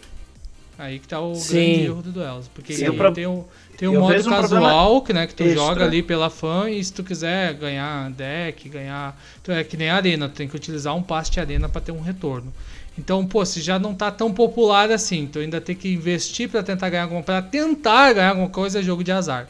Então isso E é aí ruim também ainda a recompensa, meu é, Deus. então isso aí ainda, É. é, ainda tipo, 10 limita anos muita a recompensa da fazer arena isso. é isso ainda. Então, ó, e, eu, e a arena exemplo, já tava vou- ruim. A arena É, já era um modo exatamente. que tava ruim. Aí eles fizeram um Arena 2.0, né, como o pessoal comentou no chat. E tipo, seguiu o mesmo caminho. Pra ficar Simplesmente. ruim tem que melhorar um pouco. Exato. Tem, eu acredito que tem bastante gente que joga, tá? Mas tipo, eu que vou produzir conteúdo. Eu já não sei jogar. né? Então eu começo lá a jogar, eu vou ter que aprender pra, tipo, com a galera ou alguma coisa assim pra produzir. É, muita, é muito trabalho pra pouca recompensa. Então eu não sei nem se vai ter procura desse tipo de modo. Eu acho que É. isso aí que tá, tá impedindo um pouco, assim, tipo...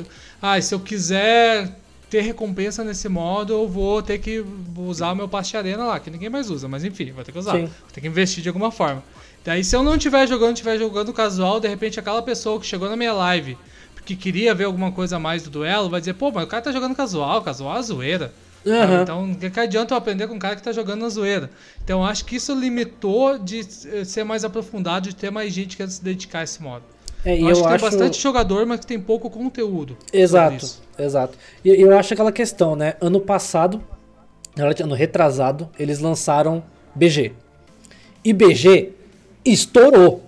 Desde a apresentação, BG chegou com o pé na porta e hoje a maior criação de conteúdo de Hearthstone em números é de BG, não é de, de Construct. E, e aí, quando chegou Duelos ano passado, a apresentação que eles fizeram, meu Deus!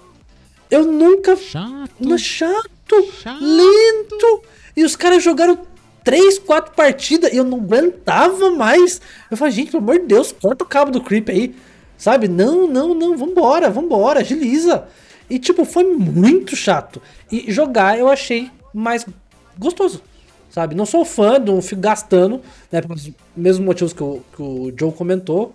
Mas, cara, pra criar conteúdo assim pro pessoal assistir, eu vejo que o pessoal tem um pé atrás, assim como eu tenho também. E aí eu falo, eu, eu não quero criar alguma coisa que eu não consumo. Eu gosto de criar conteúdo que eu tô consumindo, que eu gosto de consumir também. Sabe? Então, pra mim, no caso, fica difícil. Pra mim é um modo divertido, mas assim, pô, o público brasileiro de Hearthstone já é bem limitado, né? Se a gente for comparar, tipo, a gringa aí. Tanto que muitos fazem live em inglês, né? Alguns fazem live em inglês justamente para ter mais alcance de público.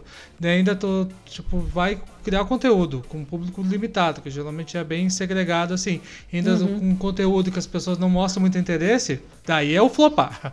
Daí Exato. eu acho que realmente Exato. a palavra tá flopando. Já é, já é muito difícil também, porque você vê, às vezes surgem streamers. no- Gente, pelo amor de Deus, isso é uma crítica, é bom, inclusive. Surgem streamers novos que pegam um, público muito rápido e, e fiel por conta da gameplay. O pessoal gosta de ver uma coisa assim, mais no estilo competitivo, Sim. entendeu? Então, ainda tem essa, essa diferença. O público brasileiro gosta de, de assistir, né, mais esse tipo de coisa. Eu, eu, não, eu sou um de total de entretenimento. Você vai ver na minha live pra me ver rindo e gritando com a gralha. Ontem eu entrei na live do Edu. Eu entrei, ele tava jogando de Big Warrior. E aí ele deu a magia de custo 7 lá que sumona. E aí, eu, cara, devia fazer acho que umas duas semanas quando eu tava na live do Edu. Vira e mexe, eu apareço lá pra dar ver ele gritar um pouquinho. E aí eu falei, nossa, faz umas duas semanas na live do Edu, né? Deixa eu ver como é que, né, que, que o Edu tá fazendo. Ele deu a spell, summonou um carrate, ele. Desgraça! Não tinha tempo pra summonar essa merda! Eu falei, pronto, já vi o grito do Edu aqui. O Edu- cheguei bem na hora do grito. Matei o Então, assim. E aí, aproveitar, então, né, pra gente já ir finalizando aqui, né? Por favor, eu quero, Ah, né? só, só- só antes de finalizar, que a gente Ah. vai fazer as finalizações, é um- uma carta que eu gosto muito do Livre, até vou ver se eu acho algum deck que, que, que usa isso, é o Mechatum. Eu adoro essa carta, gosto muito de Mechatum. Uhum. E uma, uma, uma interação que eu achei muito interessante, cara, que eu não, eu não sabia e eu tava dando uma olhada em Livre essa semana, né, pro nosso... pra pegar um pouco, né, pra pauta. O... Ai, como é que chama? Passagem Secreta? Pro com Mechatum. Eu achei isso fantástico, cara, fantástico. Uhum. Então você pode dar Mayra pra zerar o deck. Aí você joga aquela carta de custo 5 que deixa o Mechatum 1/1 custando 1, sabe? A Anca. Uhum. Anca. Aí você desce Mechatum, Vassoura, Passagem Secreta. Aí você mata a Vassoura e o Mechatum e o Mechatum proca, porque você não tem carta nenhuma na mão. Porque a carta saiu no Passagem Secreta. Sim, a carta não, não Muito existe. foda, cara, na muito foda. secreta. Que bizarro! Não sabia disso. Ah, ah, funciona. Só é. é. um pouco lento, tá? O melhor Mechatum pra mim era o, Mecha, o Bruxo Mechatum. Era Ah, maravilhoso. Eu adorava esse deck. O nerf esse deck. do, do Kael matou esse deck, sabe? Era Sim. um deck muito divertido de jogar. Que, tipo, tu trabalhava ali em cima da- das peças de combo, que nem eu falei, mas que era divertido, não era tão tranca-jogo, assim, tão enrolão, vamos dizer assim. Ou tu ganhava, tu perdia, mas tu se divertia ganhando ou perdendo. Sabe? E Aí todas a as questão. aventuras eu, eu fiz de Mechatum. O Mechaton era, era muito legal, era muito legal de jogar. Só que daí o nerf do Kael matou. Ele ainda dá pra fazer, dá, mas ele tá mais caro. Agora ele é um Sim. combo de turno 10, então Pô, não é mais esse, tão é, viável. mas esse, esse Rogue Mechatum, então, é lentão? Ou você Ele, é, ele funciona, tá? Mas tipo, se tu for agora pra ladder, tu vai ver muito agro. Então.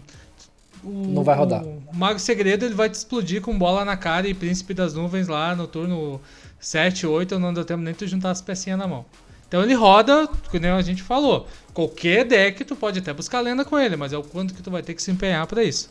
Tá? Então, quer se divertir? Faz, cara. Faz, joga, mas aí tu vai ter que jogar pra se divertir. De repente tu vai acabar um mês ali no, no platina, esse tipo de coisa, mas tu vai ter se divertido a ladder inteira, entendeu? Até uma coisa que eu às vezes falo pro pessoal. Pô, legal, assim, é um baú só. Qual é a vantagem de ser um baú só? Vai lá, farma o teu baúzinho no padrão lá, pega o deck tier 1. Depois, no final do mês, não precisa de repente buscar o lenda 1. Né? Que é até chato isso. Pô, já garantiu o teu baúzinho as, do, as 12 estrelas lá, 11 estrelas. Vai jogar livre e joga assim. Joga, faz deck pra se divertir. Entendeu? Faz deck pra, pra dar risada, faz deck pra fechar combo, combo mirabuloso, assim, porque isso tem bastante. Tem um, Sim. tem até um, um criador, o Mark, que ele só faz deck OTK. Só. Sim. Então os vídeos dele. Eu to- adoro E Mark todo Mix. dia Nossa, ele eu faz adoro. um OTK, sabe? Então olha o. Eu assisto, eu assisto todo dia o Mark Mix. É, Esse olha- cara é fenomenal. Esse Olha cara é tanto. fenomenal. Claro, tu vai olhar lá, acho que ele é prata 10, se eu não me engano. É. sabe? Prata 10. E ele, ele não passa do Prata 10 de Não propósito, passa, ele né? nem Te- Teve quer. uma vez que ele tava, ele tava no Prata 5 já, e aí ele ia voltar no Prata 10. Ele tava quase virando pra Gold, e aí ele perdeu na sequência de propósito. Assim, ele falou, cara, porque eu não posso virar Gold, porque eu, eu preciso pegar uns decks ruins pra eu Sim. poder fazer meus combos. É, e, o de- e assim, tu quer se divertir, tu vai achar, cara. Tu vai achar deck pra se divertir. Tu vai achar uns combos legal pra fazer. Sabe? Então, pô, tá mirando 100% competitivo? Pode ser competitivo no livro também, apesar de não ter um cenário competitivo. Vai lá, monta os deck tier 1, farma lá o teu, o teu lenda, não consegue pegar no padrão, vai no livre. Mas quer experimentar mais coisas que o Hearthstone tem a oferecer, oferecer dá uma experimentada no livro. Tá, é por falar em, isso. em assistir, né? Pra gente encerrar, eu quero que na ordem, né? Primeiro o John, depois o senhor Eduqueza. Eu quero que vocês. Não, faz o contrário. Faz o contrário, porque o Du- o Dudu precisa sair pra abrir a live dele. Ah, então tá bom. Deixa o Eduqueza, o Eduqueza se despedir primeiro, Então, que ele vai, ele vai sair pra se despedir. se despeça, mas antes, né, fale pra todo mundo aqui que está acompanhando onde que o pessoal, que o pessoal já perguntou no chat, onde que eu vejo o pessoal jogando livre porque eu gosto. E aí, como eu falei, essas duas beldades aqui conosco hoje jogam. Então, pra encerrar, Edu, deixa aí seus links, onde te acha, como que manda caixa postal pra mandar presente pro Edu. Mas conta pra gente aí, Edu. Ai, peraí, me perdi. Desculpa, É, deu- uma deu- pergunta? Ele não sabe receber elogio. Não Eu sabe tenho, eu elogio. tenho, Recebeu eu o tenho elogio. déficit de atenção. Gente, meu nome é Eduqueza. Eu sempre falo meu nome é Eduqueza, mas não é Eduqueza, né? Porque é Eduardo mesmo. É, por que eu tô falando? Não é no RG? Era só simplesmente, era só simplesmente falar coisa. Não. Gente, tudo é Eduqueza. Meu Twitter é Eduqueza Underline. Meu Facebook é Eduqueza. Não sei se alguém ainda usa essa rede social falida. É, meu Instagram é Eduqueza Underline também. E aqui na Twitch eu faço lives de segunda a sexta a partir das 10 da noite. E é isso. Eu gente- tô aqui. E a gente vai daqui pro seu noite. canal, hein? A gente vai, o pessoal que está aqui na live vai direto pra lá. E muito obrigada pelo convite, gente. Eu jogo. Ah, mas eu, eu pensei uma coisa, você com- não pode sair do que, senão é, ferra a- a- as câmeras. Então Tudo- segura tudo aí, bem, daqui a pouquinho bem. você sai. Tudo bem. Então, pessoal, muito obrigado a todos aí, então, que compareceram a live, né? Os que chegaram da minha live, chegaram da live do Tuquiza, do Gank do Thursday. Então, eu sou o Sir John, faço live pela Taverna das Lendas, sou muito focado em conteúdo livre, tá uma variada, mas tipo assim, 90% do meu conteúdo é livre. Faço live toda segunda, quarta e sexta a partir das 9 da noite, tá? Hoje eu vou pegar uma folguinha aí, porque vou considerar minha live aqui. Mas quem quiser chegar lá, gente, ah, o pessoal é muito legal, muito receptivo, tá? É, quer ver uma zoeira, quer ver um, quer se divertir, quer ver uma misplay profissional, porque eu sou o mestre brasileiro de misplay profissional. Olha. Chega lá, o pessoal que tiver no chat vai poder confirmar que eu sou o mestre de misplay profissional. Quer saber o que, que é isso e como ela é complexa? Chega lá na live aparece aí que estamos aí pra vocês. Maravilha. E eu quero, obviamente, agradecer muito vocês dois toparem estar aqui com a gente. Bate-papo muito bom. E se deixasse, teria 3 horas, 4 horas com vocês o podcast. Mas é o pessoal do Spotify mata a gente depois. Mas ficam aqui. Nossa, nossa casa aqui, trocando cards, está de portas abertas para vocês, para novas participações. E... Eu vou vir na próxima, obrigado. Ah, Sempre, eu que agradeço, agradeço aí a oportunidade, né? Sempre que precisar, estamos aí. A comunidade é uma só, no que eu puder ajudar, podem contar comigo sempre. E lembrando, pessoal, que aqui estamos ao vivo na twitch.tv barra canto do Morph, mas amanhã vai pro YouTube, youtube.com barra canto do Morph, e também no Spotify ou agora no iTunes também você consegue acompanhar. Estamos em todas as redes né, distribuidoras chique, de. iTunes. Estamos no iTunes, rapaz, agora. Ninguém segura. Minha carreira de cantora vai deslanchar agora Ah, com o meu agora novo vai. single. Então é só procurar lá no seu agregador de podcasts, o Trocando Cards Podcast, e já estamos com o nosso nono episódio. E aí, então, rumo a crescer, né, senhor Roma? É isso aí. Vou aproveitar para me despedir. Duduzinho vai abrir o seu OBS que a gente já vai mandar já já a raid para você. Depois você arruma a câmera. Muito boa noite para todo mundo que tava aqui com a gente na Twitch ao vivo. Hoje, cara, normalmente eu, eu, costumo falar todo mundo que interagiu no chat, né? Normalmente, sei lá, umas 10, 15 pessoas. Hoje muita gente interagiu, então eu já vou pedir desculpa, não tenho como ler o nome de todo mundo. Muito obrigado a todo mundo que acompanhou aqui com a gente. Espero que vocês tenham pegado interesse pelo modo livre, como eu peguei. Eu tô cansadão de enfrentar só paladino um atrás do outro. Vou dar uma brincada no livro essa semana. Um forte abraço. Semana que vem, quarta-feira, 8 horas da noite, temos live com predictions da BlizzCon. Boa noite, gente. Um abraço.